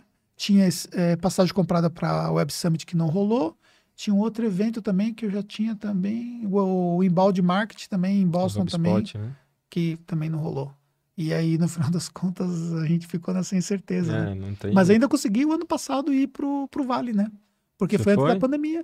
Ah, logo no começo do ano? Foi, foi em fevereiro. Ah. Foi na, na- no final Não, de janeiro para que eu fevereiro. fui foi de Boston, né? É, Mas então. eu fui mais. Foi, foi de janeiro para fevereiro, eu fui. E se eu não tivesse ido naquele evento, eu não tinha ido mais. Porque depois fechou a- o evento, a, É. a unidade da Starts lá que nós fizemos o programa com eles fechou também. E agora que eles estão começando a retomar e vão começar a fazer o programa, o próximo programa que eles vão fazer em janeiro do ano que vem. Eles estão agora comercializando o programa de janeiro do De ano que vem. janeiro já. É, eu, eu acho isso. Você perguntou de conhecimento, né? Esse, esse tipo de viagem, qualquer uma, pode ser por aqui também, né? Tem aquela frase que todo mundo fala, né? Quer viver mais, viaje mais, né? Uhum. Porque os dias são longos, né? Por causa do cérebro, né? Uhum. Tem uma explicação que quando você tá na sua rotina, o cérebro para de prestar atenção nas coisas diferentes, né? Quando você sai totalmente da rotina, você vai viajar, parece que o dia é longo, né? Porque na verdade você tá prestando atenção em, em tudo, né? E é impressionante como sempre vem novas ideias, sempre vem. Só de você mudar de ares, né? E sempre... Isso foi muito. Isso eu sinto muita falta. Porque todo ano eu ia para pelo menos um ou dois eventos fora. Eu sempre ia. E era sempre uma experiência muito legal, assim, de você sair do seu do seu dia a dia. A, e a nossa, a nossa relação mesmo lá começou naquele network lá em Boston. começou, foi, foi lá no Accountant. É, que a gente foi, foi almoçar e Foi tal, e a almoçar, gente começou sim. a conversar, e no Sim. final das contas, né, tanta coisa rolou de lá pra cá por conta disso, né? Sem que foi dúvida. altamente estratégico, uma coisa Foi. que na verdade você foi buscando e acabou que É, fui buscar tá- conhecimento, fui entender mercado. A gente nem sabia que a gente se, ia se encontrar lá, acabamos se encontrando. e- Exatamente, foi, foi É. bem legal. É importante, né? É importante, e conhecer gente, conhecer É. tendências, isso É. aí é. Não, olha, eu vou contar uma coisa pra você. É, o que eu fiz, a viagem que nós fizemos é, em janeiro para fevereiro pro Vale, nós fomos pro LinkedIn, nós fomos para empresas ali, Facebook, passamos com mentoria do Google. Cara, foi animal. Mas uma experiência assim, animal. Foi assim, fundamental. E foi no momento certo, porque foi um momento que, tipo, a gente tracionou contratação de, de pessoas, a gente pegou muita ideia, foi muito boa. Aí juntou com algumas coisas que eu tinha ido em Boston, né? No HubSpot, tinha pego umas ideias lá e tal. Aí, de fato, foi, foi bem bacana. Então, é, realmente você sair fora daquela sua caixinha é necessário. Infelizmente, a gente está vivendo, Tá né? vivendo. E são experiências que não adianta você fazer um, um negócio online. É. Tem vários programas online que você pode fazer Não e é a mesma coisa. Não é a mesma coisa. Não. Que nem você ah, tem o programa da- de Harvard online. Não é a mesma coisa, cara. Beleza. Sim. Porque, sei lá e tal. E vivenciar aquilo, entendeu? Não é a mesma Não, coisa. eu fui. A gente teve em Boston, né? Nunca tinha ido, né? Eu fui visitar, ó, deve ter ido também, o Harvard, MIT. Uhum. pô. Você entra lá, você fala, pô, eu quero estudar, cara. Esse evento em Baltimore, É. você já chegou aí nele? Não. Não, isso é 25 mil pessoas, É, cara. é, depois, eu fiquei- depois eu vi. Na o, verdade, o- o Web Summit acho que aqui é uns 50, 60 é, mil pessoas. na verdade, a gente, você falando agora, a gente tava se planejando já lá no começo do ano para ir no inbound. O time de marketing ia levar duas pessoas e tal. Aí veio a pandemia. É frustrante Acabou, o evento, acabou. porque você não consegue consumir. E, e, assim, é tão grande o evento que entre um, um ponto mais longe um do outro. é, deu um problema na, na câmera. Pega a pressão. A, a- É nessa aqui? é. É tão. É tão. Pera um pouquinho só que. Acho que ele foi trocar a câmera lá. Ah, tá. é tão frustrante. é, vocês estão me ouvindo aí, mas tudo bem. é, tão, é tão longe um ponto do outro que você leva, le- levava 40 minutos para poder sair de um ponto para Ir no outro, outro. ponto mais distante para poder conseguir, por exemplo, assistir uma. Absurdo, né? É, eu fui numa negócio. dessas grandes naquela que é, é todo ano em janeiro, que é de que chama CES, Consumer Electronics, eu não sei o que que é o S. Que é onde os caras lançam é, Samsung e todas as Esse eu não conheço. É animal, só que é de, é de tecnologia, assim, de tudo. Mas Aham. não é, não é focado. Então, você tem a TV lá que vai sair daqui dois anos. Você tem a mais, maior novidade de notebook, as automações de carro. Pô, é um evento gigantesco em Las Vegas todo ano. É gigantesco também. Chama Consumer, é, Saiu fora, hein? é, Consumer Electronic Show, se não me engano. É CES. Aham. Eu fui duas vezes já, muito legal também. Só que não, não é nada focado, é pra você ver tendências. Então foi lá que eu vi a primeira impressora 3D, é, coisas desse tipo que lá sai antes do que vai sair no mercado daqui a alguns anos. Aqui no delay meu ainda continua. Ah, Voltou? Agora voltou. voltou. E aí, deu problema na câmera? O que foi? Ah, entendi. E bem justamente na hora que É. deu. Tá vendo? Faz A hora, hora que ele nos. Você sabe que é o seguinte, né? Eu, ele pode ir no banheiro, né? A gente É não- verdade. gente Não, não sei, banheiro. Mas também a gente tá o quê? Duas horas conversando. ah, já deu tudo isso? Deu duas horas. Caramba, É, acabou de dar duas horas agora, não foi? ele ficou. Eu vi que, que deu a mensagem da câmera, foi deixar, deixa Faz quieto parte. aqui. Faz parte. Faz parte. É, ao vivo é isso. É isso. E é, não tem contingencial do, do operador. É. Mas o, esse, esse evento é legal de ir, André. É. assim, você não vai trazer alguma coisa para sua empresa? Não. Mas você vê muita coisa de tecnologia, assim, bem. Sim, sim. Bem legal. Mas, mas você sempre vai trazer Sempre, insights que você. Não, é gigante, cara. É. Em, em vários, pra você ter uma ideia, os hotéis de Las Vegas são gigantescos. Uhum. né? São em vários hotéis. São em vários Você tem que hotéis. sair de um hotel e ir para outro, assim, é um negócio absurdo de grande, muito grande. Mas é, mas é triste fazer evento em Las Vegas, né? Porque aquilo ali, pra você perder Ah, foco, é muito. é. Porque é incrível. Mas eu lugar. acho que é até feito lá porque é o único lugar que, que comporta tanta pessoa junto, assim, de, de hotel mesmo. Né? A Caltex era lá, né? Antes. Sabia? Ah, eu não lá? consegui pegar a edição Ah, de lá. sabia, Quando eu não. comecei já era em Boston. E, mas era lá. E acabou, né? Nos Acabou, Estados Unidos. né? Acabou, né? Foi o último, foi o com- último é. ano, né? Tava, É tava meio fraco, né, quando a gente foi. Tava, tava. Não. Bem- O, o que eu peguei antes foi magnífico. Ah. O primeiro que aconteceu em Boston foi um evento magnífico, depois decaiu de uma maneira. Tem um que eu queria ir que eu não fui, que é o da QuickBooks. Ah, o Quick Connect. O Connect. É. Esse eu tenho curiosidade É, de ir o também. Pedro Neri foi. É legal? É bacana? Ah, ele falou que é animal. É. Esse eu tenho, eu tenho vontade de ir É, também. eu quase fui nesse evento e acabou que, que. Não deu. É, porque você tem que priorizar, né? Porque senão você não Ah. tem muito evento lá fora, você tem, Tem. que priorizar. Tem. Tem. Cara, mas é isso aí.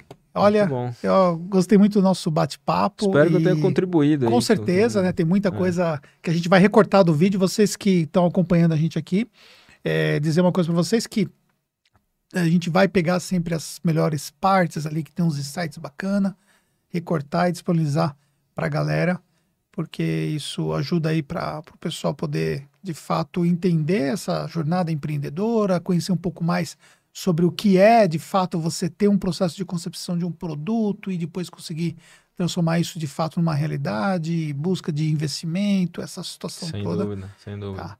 E, E- persistir, né, cara? É. Eu acho que empreendedor é o, é o cara que não desiste, né? É, Não desiste nunca. tem, tem que ter luz no fim do túnel, né? É. Porque também persistir num, num erro não faz sentido, mas é persiste, persiste que se você acredita dá certo. certeza. Não é fácil.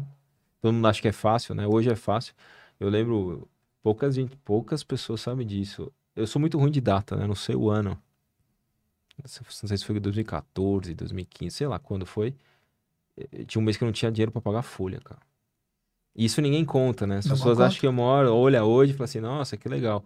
E aí, isso também é uma coisa que eu, eu, eu tenho que me cobrar, eu me cobro também, porque acontece. A gente passou por muito coisa, muito perrengue. E aí, quando você começa a ter alguns louros, você fica com vergonha de ter aquele. aquele. Não é vergonha, você fala assim, pô, será que eu mereço esse reconhecimento todo? E todo mundo que me ajudou. Mas também, pô, a gente passou por cada coisa que ninguém passou, né? E, e essa é outra coisa que às vezes fica na minha cabeça, né? Putz, mas. E, e todo mundo. Não que a gente não reconheça, a gente reconhece as pessoas, né? Uhum. Mas tem isso pra você também, né? Pô, você que. Que se desse, se desse ruim, era, era a gente que tava lá na frente. E você, Sim, você teve esses altos e baixos, né? Você já É. contou várias vezes. Ah. Então, essa é outra E coisa. é por, que- isso que eu, é por isso que eu curto aquilo que dá pra curtir, eu curto sem Ah. culpa, velho. É isso aí. É sem culpa, entendeu? Tipo assim, se eu, se eu posso de fato fazer alguma coisa, né, que não vai me comprometer, eu faço. Se eu vou viajar, eu viajo sem culpa, É isso aí. não sendo irresponsável. Sem entendeu? dúvida. Tipo assim, nunca que eu vou comprar alguma coisa e vou deixar né, a empresa desfalcada, faltar Nem dinheiro para né? fazer isso. Ou que eu vou deixar o circo pegar fogo e vou viajar e entendeu? Não, não vou fazer isso. Mas eu vou, eu vou, não, não vou me culpar de fazer aquilo. Então, tipo Exato. assim, se a gente vai passear, a gente vai passear mesmo e pronto, entendeu? Ah, porque eu vou tirar uma semana, vou tirar uma semana e pronto, acabou porque eu preciso isso, entendeu? Sim. Porque no final das contas, é, a vida das pessoas é diferente. Se qualquer pessoa aqui dentro perde o emprego, ela vai arrumar uma outra oportunidade em outro lugar, É numa empresa pode ser até melhor do que a nossa, É entendeu? verdade. e se ela for competente e tudo mais e tal, cara, se eu se, se eu perder o meu negócio, se eu Você quebra uma- a sua vida, né? É, entendeu? E É. o desgaste que você tem naturalmente pode te fazer cometer erros. Sim. Sem contar o fato também, a questão da própria, do equilíbrio da vida pessoal, né? Da, da vida, quando eu falo saúde e tudo Sem mais dúvida. e tal. Então eu já, já vivi muito, muitas fases de desequilíbrio, entendeu? E essas fases de equilíbrio, quando eu vim diante de uma situação, eu nunca fui uma pessoa que gostei de beber, nunca fui uma pessoa que fumou. Mas, por exemplo, não dava muita atenção para a questão de alguns aspectos de cuidados eh, com a alimentação, por exemplo. E isso cobrou um, um preço. Sim. E aí, quando você se vê diante de uma situação e tudo mais e tal, você fala, poxa, poderia ter feito diferente, poderia ter me alimentado tão mal, viajando, fazendo 130 trechos de avião que eu fazia por, por ano, Sim. como eu fazia viajando pelo Brasil, eu comia, sei Que lá, dava. que dava, entendeu? E hoje, mesmo quando a gente viaja, a gente, cara, fui viajar, levei banana para comer no, no avião, entendeu? Porque assim, tipo, ah, eu vou comer o quê? Eu vou comer aquele croissant que tá. Não. Aí eu já penso claramente por quê. Uma coisa que eu falei pra Fernanda, falar, ó, é, eu quero viver com saúde daqui para frente. Eu tô com 46 anos e eu sei que eu tenho uma jornada ainda muito longa pela frente, porque é muita coisa ainda para fazer, entendeu? Então, ou seja, eu não vou, não tenho a visão de como tem o meu, tinha meu pai de se aposentar, que aposentou cedo, que é a visão da- das, das pessoas que tem uma visão completamente diferente, né? Sim. Ah, eu vou trabalhar para aposentar, não sei o gente não para e não pense. Não. Mesmo que um dia você deixar o seu negócio e você vai montar uma outra coisa, você pode minimamente, talvez, tirar um sabático ali, mas você vai fazer alguma coisa. O pessoal brincou isso do dia comigo, né? Que eu que falava, se não tivesse assim, se você vendesse a empresa, falei, cara, acho que eu não ia fazer mais nada. Eles duvido. Duvido que você não ia fazer mais nada. Não, não existe isso, É, cara. Provável não. É, Provavelmente entendeu? não. Você vai fazer alguma Pode ficar coisa. um tempo, tá? Mas, Normal, até para você poder até achar uma outra ideia, né? Sim. A gente já Então- tá tendo uma nova lá. É, então, já, já, Cara, Já. entendeu? Já tá tendo uma outra. Falou, puta, eu falei de novo, cara. Tem É. ideia, mas enfim. É, hoje, na verdade, você tem que é, é, cortar algumas possibilidades se você quis- quiser fazer tudo, né? Porque se não quisesse ter mais um outro negócio, eu teria mais um negócio. Então Exato. tem que focar. É exatamente senão, é, porque senão a gente acaba porque isso. Sim. surgem muitas possibilidades. E aí você acaba se perdendo no- na falta de foco, né? Sem Então, dúvida. esse é um fator. Mas são coisas, por exemplo, que você realmente se culpar não dá. Mas parabéns, cara, porque ter essa sua disciplina não é fácil. Eu É. já consegui ter elas no máximo três meses, eu tive. E, e dá um puta resultado. Agora, mudar hábito pra vida, cara, é complexo. Hein? Mas aí o que acontece é, É o seguinte: complexo. existem duas coisas importantes aí que ajudam nesse ponto. Primeira coisa é essa questão que você fala da disciplina. Eu sou uma pessoa assim muito é, disciplinado quando eu falo que eu vou fazer tal coisa e tal. Só que existe uma coisa que é o percentual de cagaço que você tem Hum, das tá coisas. bom, eu não tive isso. Meu era, Entendeu? era querer. As só. duas viradas de chave que eu tive do ponto de vista eh, disciplinar, assim, na, na minha vida, foi primeiro em 2018 com câncer, e eu tinha pago a academia durante um ano e tinha ido três vezes, e, e todo mês caía, porque caía no cartão de crédito, eu tinha pisado três vezes na academia no ano anterior. Quando eu tive o câncer, que aí me deu o percentual de cagaço lá em cima, que eu falei assim, puta merda, eu vou morrer agora, né? Posso morrer agora e tal, né? Que eu fiz a cirurgia, 45 pontos na perna, aquela coisa toda. Cara, foi seis meses sugando a sua energia emocional, entendeu? Porque Sim. você. Porque assim, quando você tem um- uma situação como o câncer, você pula de um trem em movimento. Entendeu? Porque a sua vida tem que parar para você tratar aquilo lá. Aí depois que você para para tratar aquilo lá, então, ou seja, pensa, eu, eu fazendo 130 trechos de avião por ano, mais de 100 palestras, estava fazendo 112 mais ou menos palestras por ano. E eu peguei assim, olhei para minha agenda de três meses adiante e cancelei todas as palestras. Todas.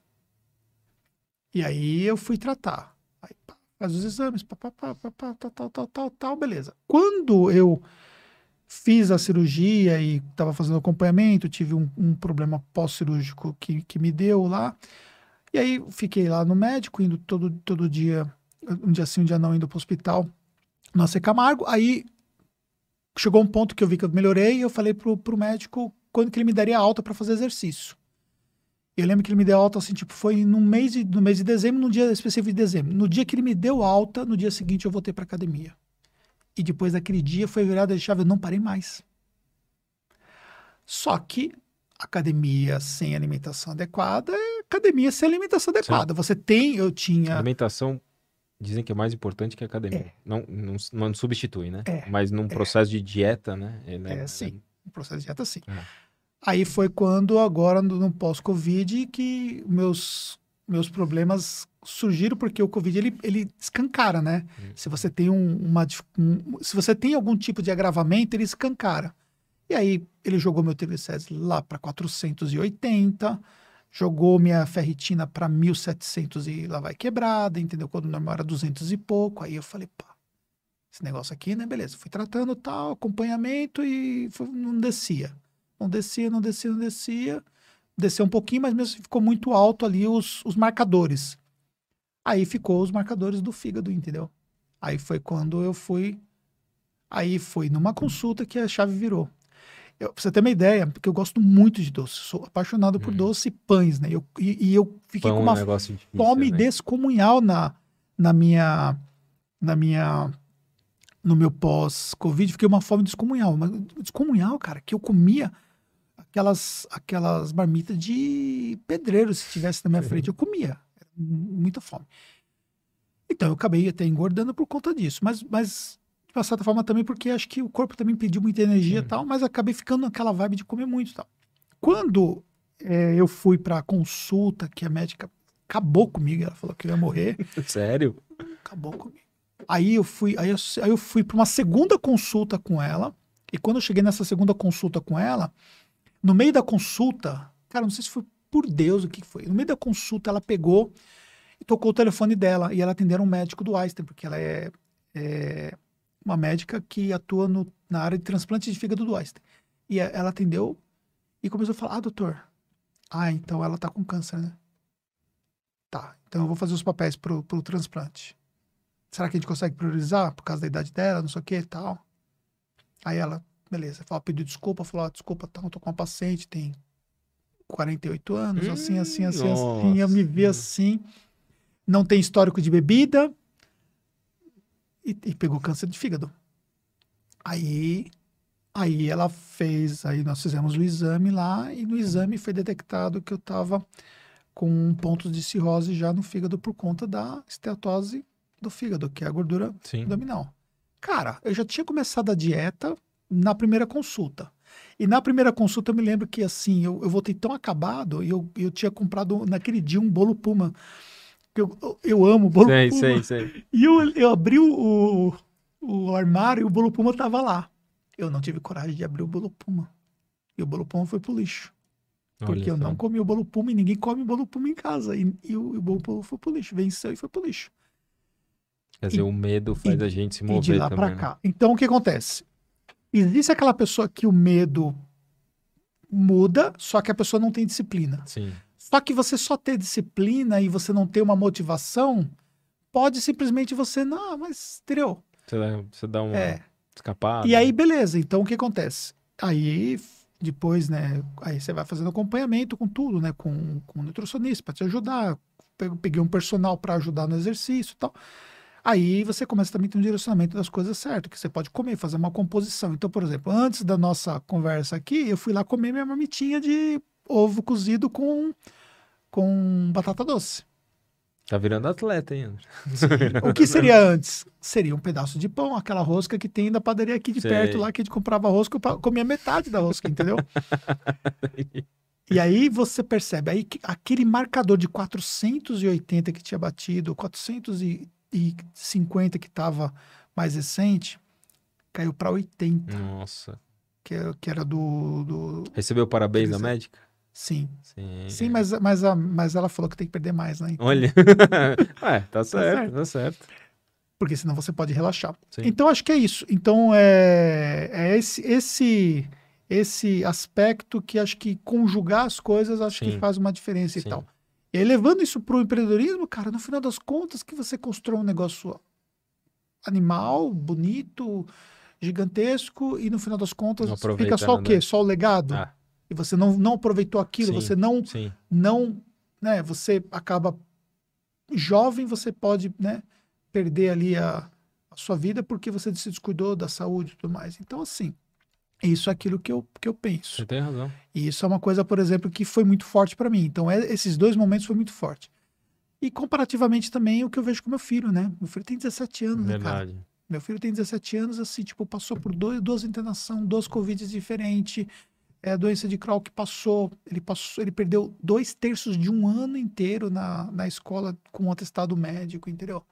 Cara, aí você vê uma- um jovem de 17 anos que não consegue ter uma vida normal porque simplesmente tem uma série de restrições, né?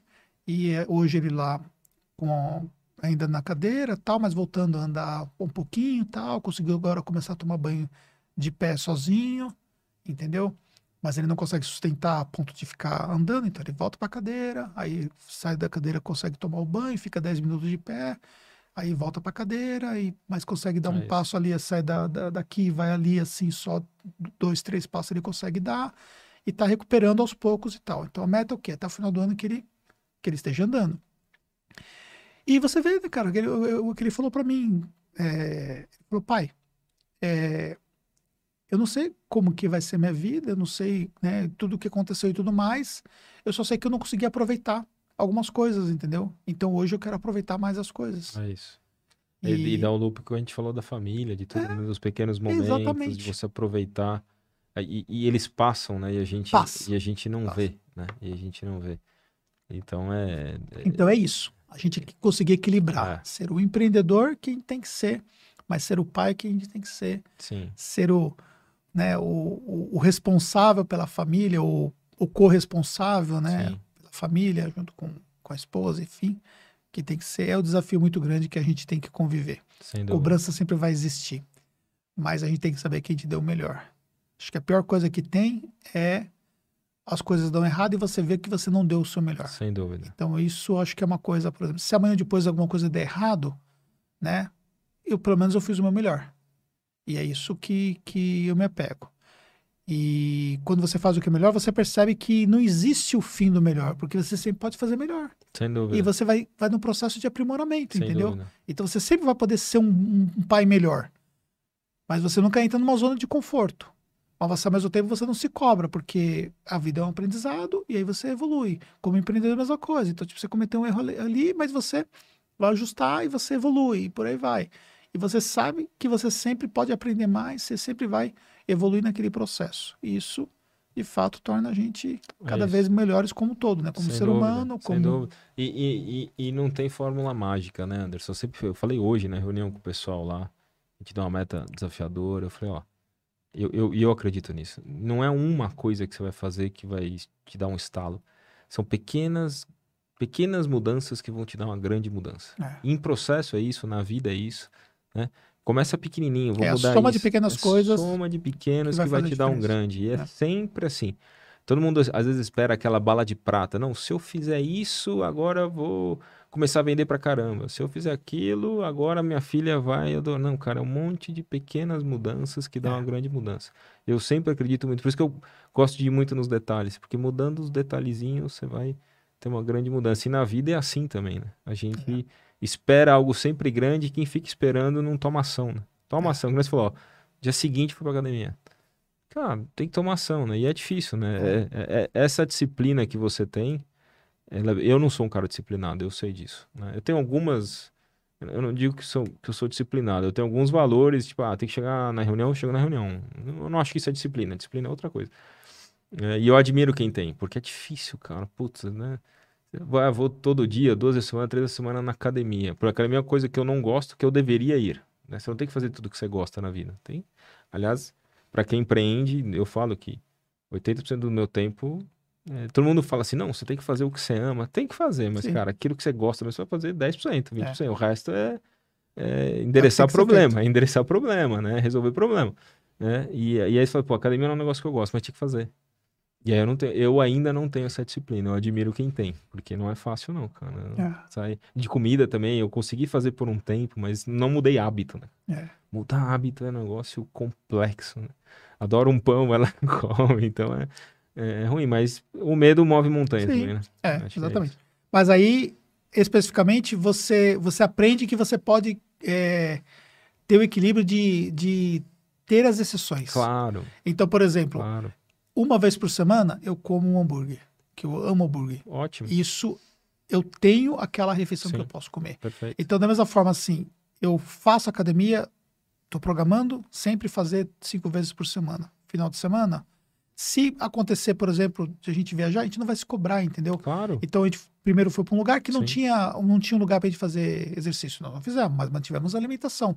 No outro lugar que nós fomos em seguida, na semana seguinte, já tinha ali uma academia e tudo mais, reservamos os horários e fizemos a academia lá. Então, a gente não se cobrou pelo fato de não ter feito no outro dia, entendeu? Então, ou seja, é você entender que a vida é feita de equilíbrio. Você não pode também ser, Sem dúvida. né? Senão você fica um cara chato, né? Você, É. eu, eu voltei de viagem, fui para casa do, de, um, de um tio da Fernanda e cheguei lá, cara, só tinha bolo, tinha pão, e tinha não sei o que, entendeu? Então, tinha um franguinho lá, eu comi um, um franguinho lá, mas eu peguei um pedaço de bolo. Eu não vou, vou pegar. bem, né? Uma exceção não tem Agora, problema. o que seria antes? Cara, eu comia metade do bolo. Fácil. eu Entendi. comeria metade do bolo fácil. Tinha lá os, os as frituras, aqueles, aqueles bolinhos que frita e tal. Aquilo eu não peguei.